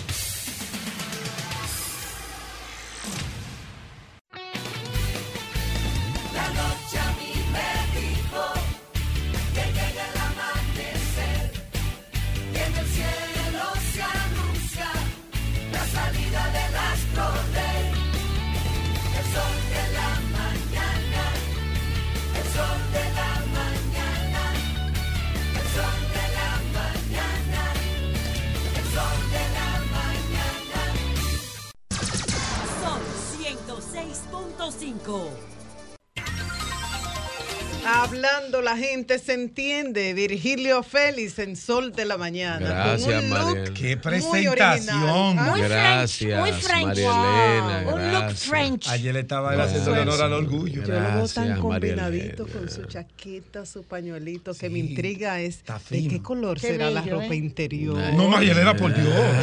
Hablando que uno se entiende. no usa eso. Gracias a todos los que nos escuchan a través de este Sol de la Mañana de Sol 106.5, RCC Media en la Catedral de la Opinión. El pastor Ezequiel Molina Jr. debió hacer una oración para ver si esta cabina se controla. Esto está candela pura, la Navidad, los ponches están viniendo más cargados. Gracias a los que eh, nos envían sus afectos En, en varias eh, presentes. Eh, muchas gracias a todas las organizaciones que se Que eh, que recuerdan por, de este programa y los que hacemos un trabajo todos los días desde temprano en la mañana en este programa. Voy a, a- a tener lamentablemente que volverme a referir a- al señor José Horacio. Porque usted hace un aclarando para aclarar lo que ya usted dijo bastante claro. Será- usted dijo- ya lo que usted dijo fue lo que usted dijo. Usted tenía que aclararlo Una otra vez. para no decir nada. Exacto. Usted, usted fue papa y aclaró lo que usted dijo. Y- y eso es un tema que yo vuelvo y le digo, le hace un flaco servicio a sus electores. le hace un flaco servicio a su país, le hace un flaco servicio a su gobierno. Porque todo lo que le pase por la cabeza, usted no puede decirlo en la política. Usted no puede agarrar e irse en contra de todo el mundo porque usted cree que las cosas son así, porque usted le salió del forro. Yo lamento eso. Pero aquí es mi tema con los que no tienen compromiso. Con los políticos sin compromiso, yo no creo en ellos. Yo creo en los políticos que están comprometidos con la obra de gobierno de los presidentes, de los partidos. En esos yo creo. Porque es que se tiene que ver. Yo miro las cosas y el liderazgo. Y yo miro las organizaciones. Yo lo veo no como cabeza, yo lo veo como cuerpo. Un concepto de cuerpo. Cuando yo estoy aquí en este programa, las cosas yo no quiero pedirlas ni hacerlas para mí. Yo quiero hacerlas para el programa porque esto es el cuerpo. Esto es para el cuerpo. Esto es el concepto. Es importante lo que tenga que decir Pedro, lo que tenga que decir Doña Consuelo, José. Porque nosotros nos debemos una audiencia. Y nuestro trabajo es informar y comunicar y decir nuestras ideas. Yo lo veo con cuerpo. Pero no es verdad que usted con su propia idea, su propia cabeza, sin compromiso con nadie, porque esos se creen más merecedores que todos los que están. Pues yo llegué con lo mío, ¿no? Usted llegó a través de, de apoyos que le dieron políticos. A través de lo suyo usted no logra ni mierda. No logra ni mierda. Váyase sin nada y tírese usted. A ver si usted logra algo. El tema haitiano, el tema migratorio se lleva a liderazgos políticos en este país. Aquí hay una política bien clara de lo que se quiere hacer como gobierno, como país, como Estado. Y aquí, y si usted ve las encuestas y si ve los números, todo el mundo está a una con el presidente de la República, Luis Abinader. Nadie se atreve, ni la oposición se atreve. Entonces usted está al lado de la vaina y usted está hablando lo contrario. Que usted no cree, que usted no cree. Si usted no cree, quédese callado. Pues lo que usted tiene que hacer es quedarse callado. Váyase de vacaciones. Usted se queda callado. Calladito te ves más bonito. Entonces vuelve y hacen una rueda de prensa para hacer lo que ya usted había dicho. No le encuentro sentido, mi querido amigo. Eh, miren, voy a tener que hablar esto porque tengo que... Ustedes saben cómo yo trato los temas. Y ustedes saben que yo soy muy puntual en las cosas que digo. Aquí hay un solo sector, una sola, déjame decirlo de esta forma, para no llegar directo a lo que... Aquí hay un solo partido que sabe trabajar y que contrata y que cree en las campañitas está. ¿De qué estás hablando, Willy? Ya ustedes saben quién respondió. Ay, Pedro. Entonces, Fue yo. entonces, esas campañitas orquestadas, teledirigidas, pagadas, contratadas, los asesores eh, también internacionales que tienen, uno en especial, él sabe quién, él y yo no conocemos. A ti te estoy hablando a ti. Al asesor. Él sabe quién es. Ese es un disco de Ricardo Aljona. Él sabe. Él sabe quién es. A Mauricio, ¿qué tú le estás hablando? No, no, no. Él sabe el asesor que es. No, no, porque no. No, es, eh, eh, eh, es, es, no, porque es un asesor de la FUPU. Es que es un asesor de la FUPU. Ah. Oye, la campañita esa. Mírame a mí. Voy a decir tu nombre, monstruo. Dilo. Voy a decir tu nombre y te voy a decir a qué tú te dedicas y en qué países tú has trabajado la mierda esa. Ven, dime lo que yo lo digo. Lo voy a decir. Tú lo sabes que yo lo sé. Pero dilo. Pero dilo. Y tú sabes que yo sé hacer lo mismo que tú.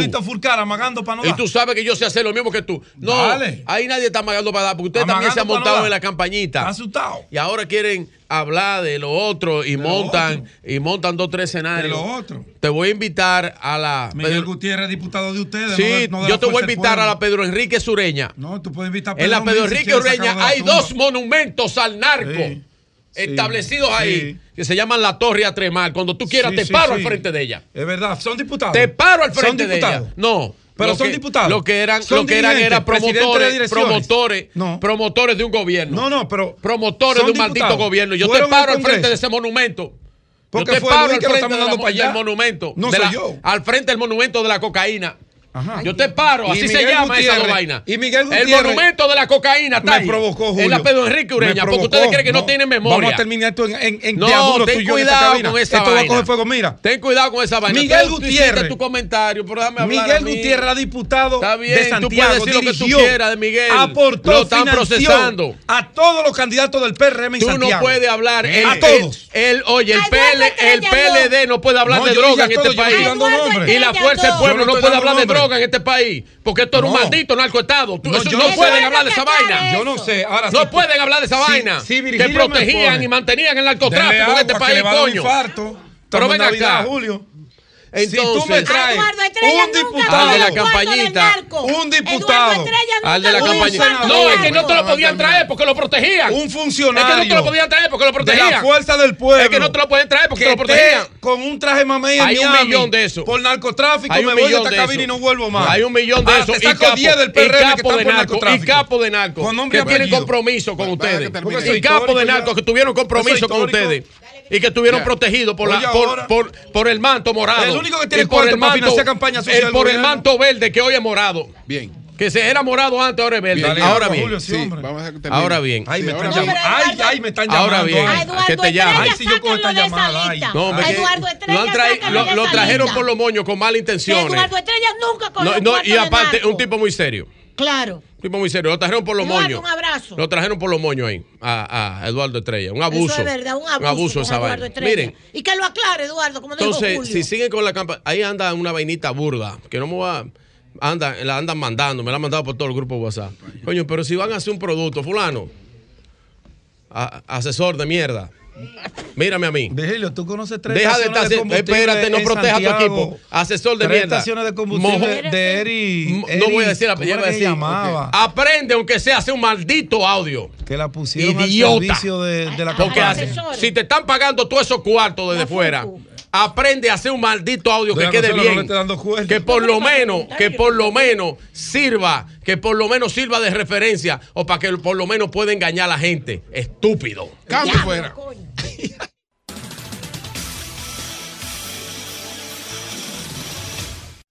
Buenos días. Sí, adelante. Sí, qué bueno.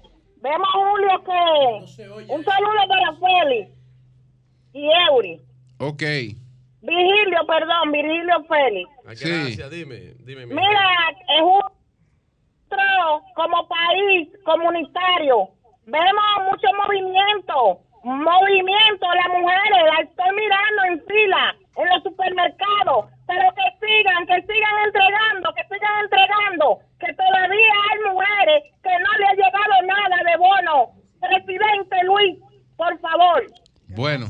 Entonces, Adam Peguero está proponiendo. Ay, coño, sí. Y que, que, eh, que, Adam Peguero, que va van a declarar a los PRMistas no grata. A Yadira Enríquez. A Yadira Enríquez. Dice, porque no ha cumplido con lo que No, porque se ha abrazado con el boli. Porque que tanto que, comida con el boli. Lo que pasa es que no la han mandado de.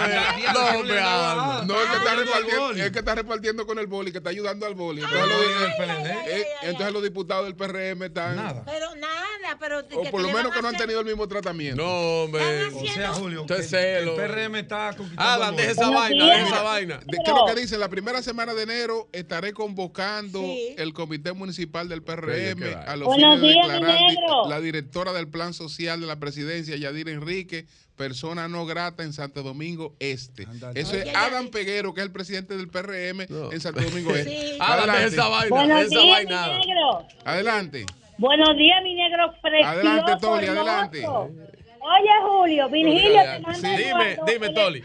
Eduardo, te manda mucho recuerdo conmigo, el esposo de doña de Gloria. Tú sabes que Gloria es mi hija porque la mamá de Gloria y yo somos comadres. Te Sí, manda claro. muchos abrazos. Pero tú sabes que yo estoy en otro caldero diferente, tú sabes.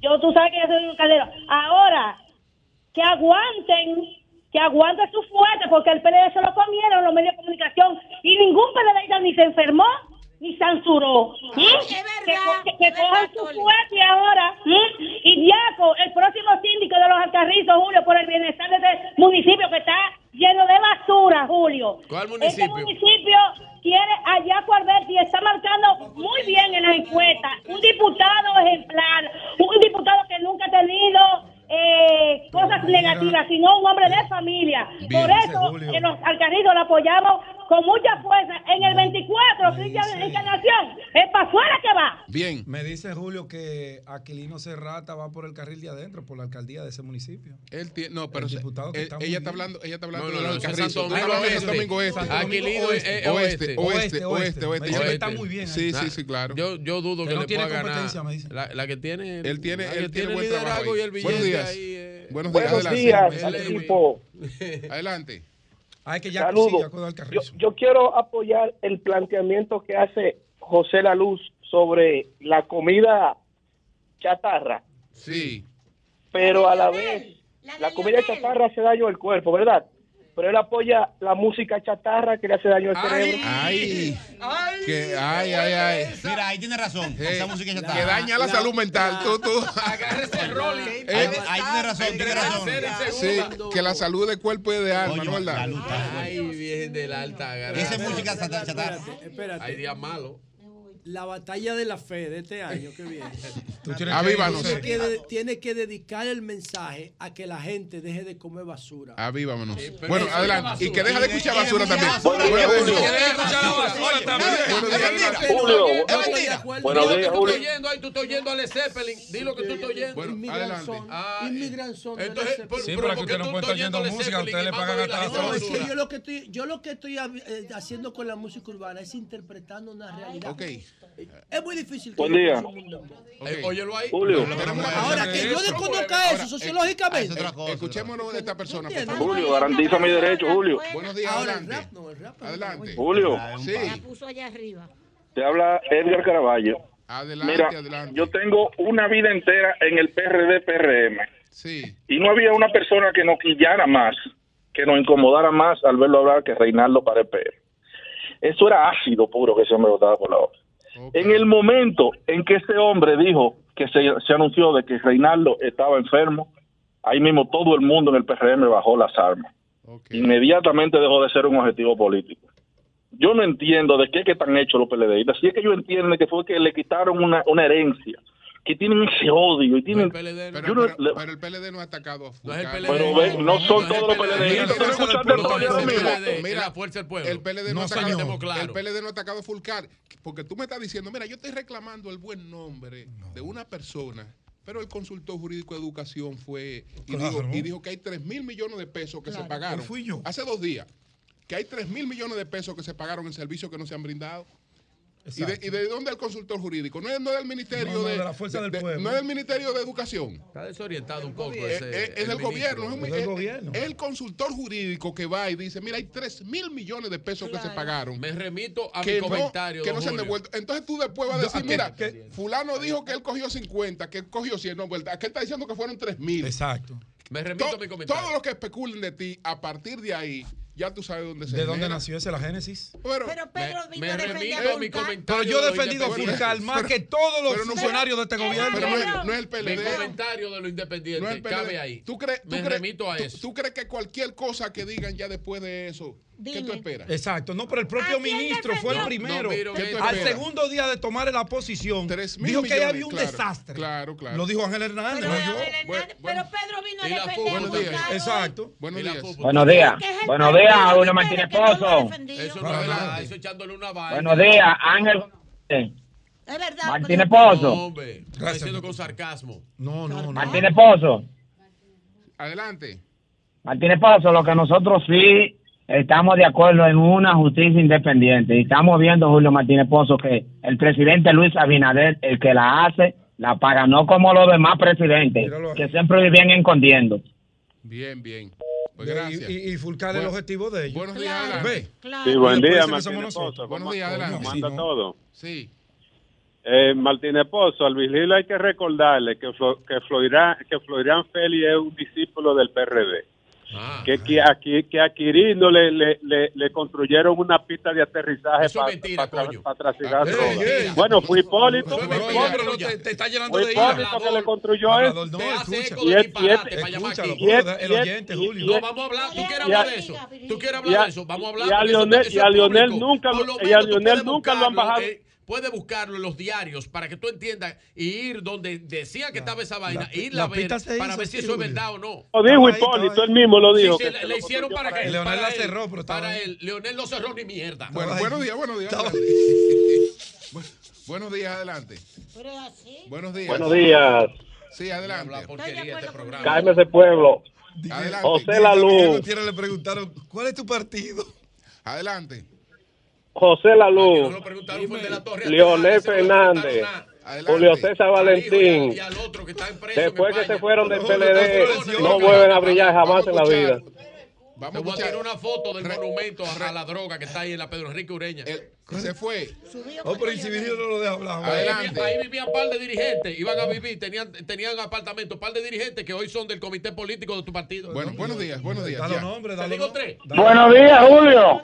Dalo nombre. Hicieron, hicieron una encuesta ayer en la tarde. No me cierres, Julio, por favor. Es que, es que Navidad le ha ido mejor a la gente. Y mi presidente, Leonel Fernández, Vigilio, Vigilio, ganó. Revísense. Revísense que Leonel está fuerte. Dile, Pedro. Dile, Pedro, cómo que estamos. Bueno, pues gracias. ¿Cómo que Buenos está? días. En tercer lugar. Buenos días, adelante. En tercer lugar. No, en el con cuarto. 13%. Pues, Buenos días. Buena. Adelante. Sí, ¿cómo está el equipo? Adelante, ingeniera, adelante. Sí, me va a permitir decirle una cosita a dos o tres, pero es muy sencilla. Adelante. Por ejemplo, ah, este niño, el, el del ayuntamiento, óyeme, Jonathan yo, yo dividí mi boleta para votar por Manuel Jiménez, porque lo quería, lo amaba.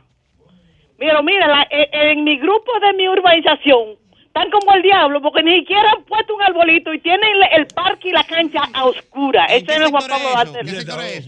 Ok, está bien eso. A Virgilio le voy a decir una cosa.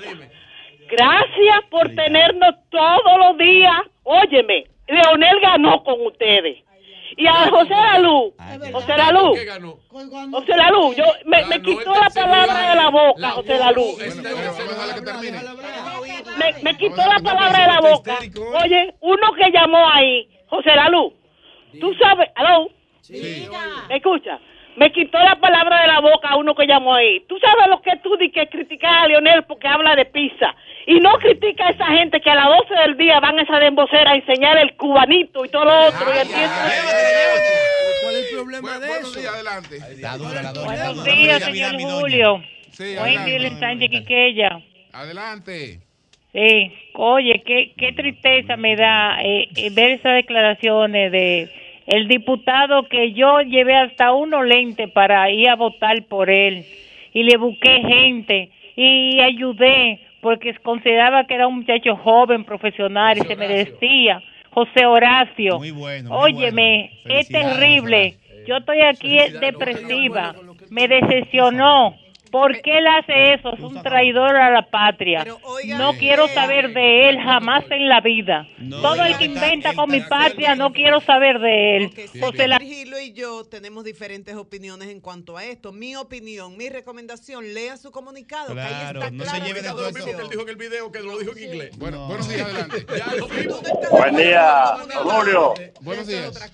Oiga, esta llamada es de Moca. Llegó a ser breve. Don Virgilio, cuando se usa para llegar al poder las cosas y luego le sacan esa misma cosa a los que están. No se quille, don Virgilio. Gracias, buen día. Virgilio es día malo, Virgilio. Saludos a José Horacio Rodríguez, gran diputado.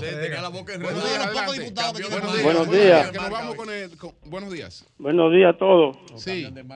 Y José Lalu necesita un par de consultas con Guerrero Heredia o Ana Simón. Yo se la pago. No, tampoco así. Buenos días. Respeta, respeta. Buenos días, adelante. Buena. Buenos Sí, yo quiero, yo, yo quiero, aparte de felicitar, eh, decirle a Julio Martínez Pozo. Alfabeto me, me cuestiona. eso. Aló. Aló, Martínez Pozo. Sí, adelante. Yo, sinceramente, como un seguidor tuyo de toda la vida, que recuerdo que salía los domingos a buscar el Nacional para buscar tus artículos, desde esa época, soy una persona casi de 60 años. Yo, para mí, tú gozas de un, un gran prestigio. Uno puede disentir de ti políticamente, pero tú mereces respeto, inclusive por tus orígenes. Pero cuando yo veo que tú tratas a Leonel Fernández con ese desprecio y esa actitud, yo digo, ese No, no, no, no, no. No, perseguirlo. estás confundido, al contrario. Pero, pero yo nunca lo trato con desprecio. Por el contrario. Nunca, Por el contrario. Él, él es que. Dijiste que no gana una alcaldía. El, el que está tratando con desprecio es él, porque los datos de la encuesta de RCC Media no coinciden con la realidad que él entiende que tiene.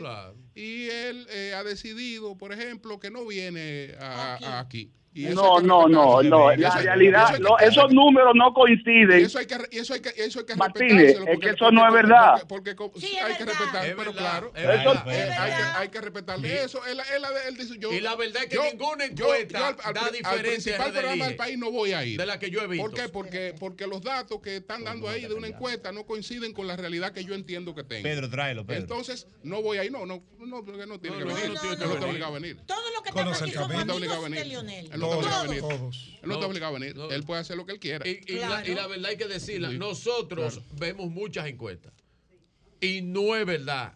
Todas las encuestas son muy parecidas a los datos que nosotros tenemos de Red Bueno, Elige. buenos días, adelante. Es la verdad. Muy bien. Buenos días. Exceptuando Cálmese, cálmese a, a Vigilio. Mire, José Lalu, Leonel Fernández, Julio César Valentín, después que se, fue, se fueron del PLD, no vuelven a brillar jamás en la vida. No, no, no. Deja Todos fuera. ellos, son, todos ellos Deja brillarán. fuera a Julio César, Buenos ¿para días, buenos días. Tienen derecho Julio César no está Buenos días, adelante. Deja fuera Buen Julio día, César. Julio. Sí.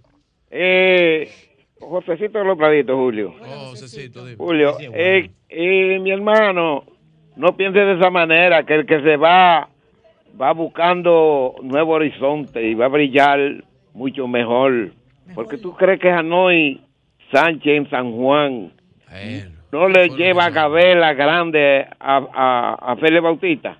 Oye, ya Félix Bautista va, va, va a ser, va a ser, va, viene atrás de Hanoi Sánchez. Mi hermano, Luis Abinadel, Luis Abinadel tiene estos cuatro años más lo tiene Luis, Luis Abinadel lo tiene asegurado hace mucho tiempo.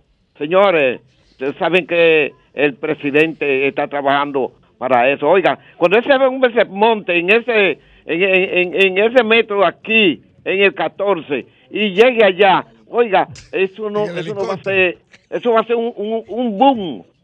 El presidente Abinader tiene lo de él asegurado. Pasen buenos días. Señores, vámonos inmediatamente con Hugo Veras y vehículos en la radio. Cambio y fuera.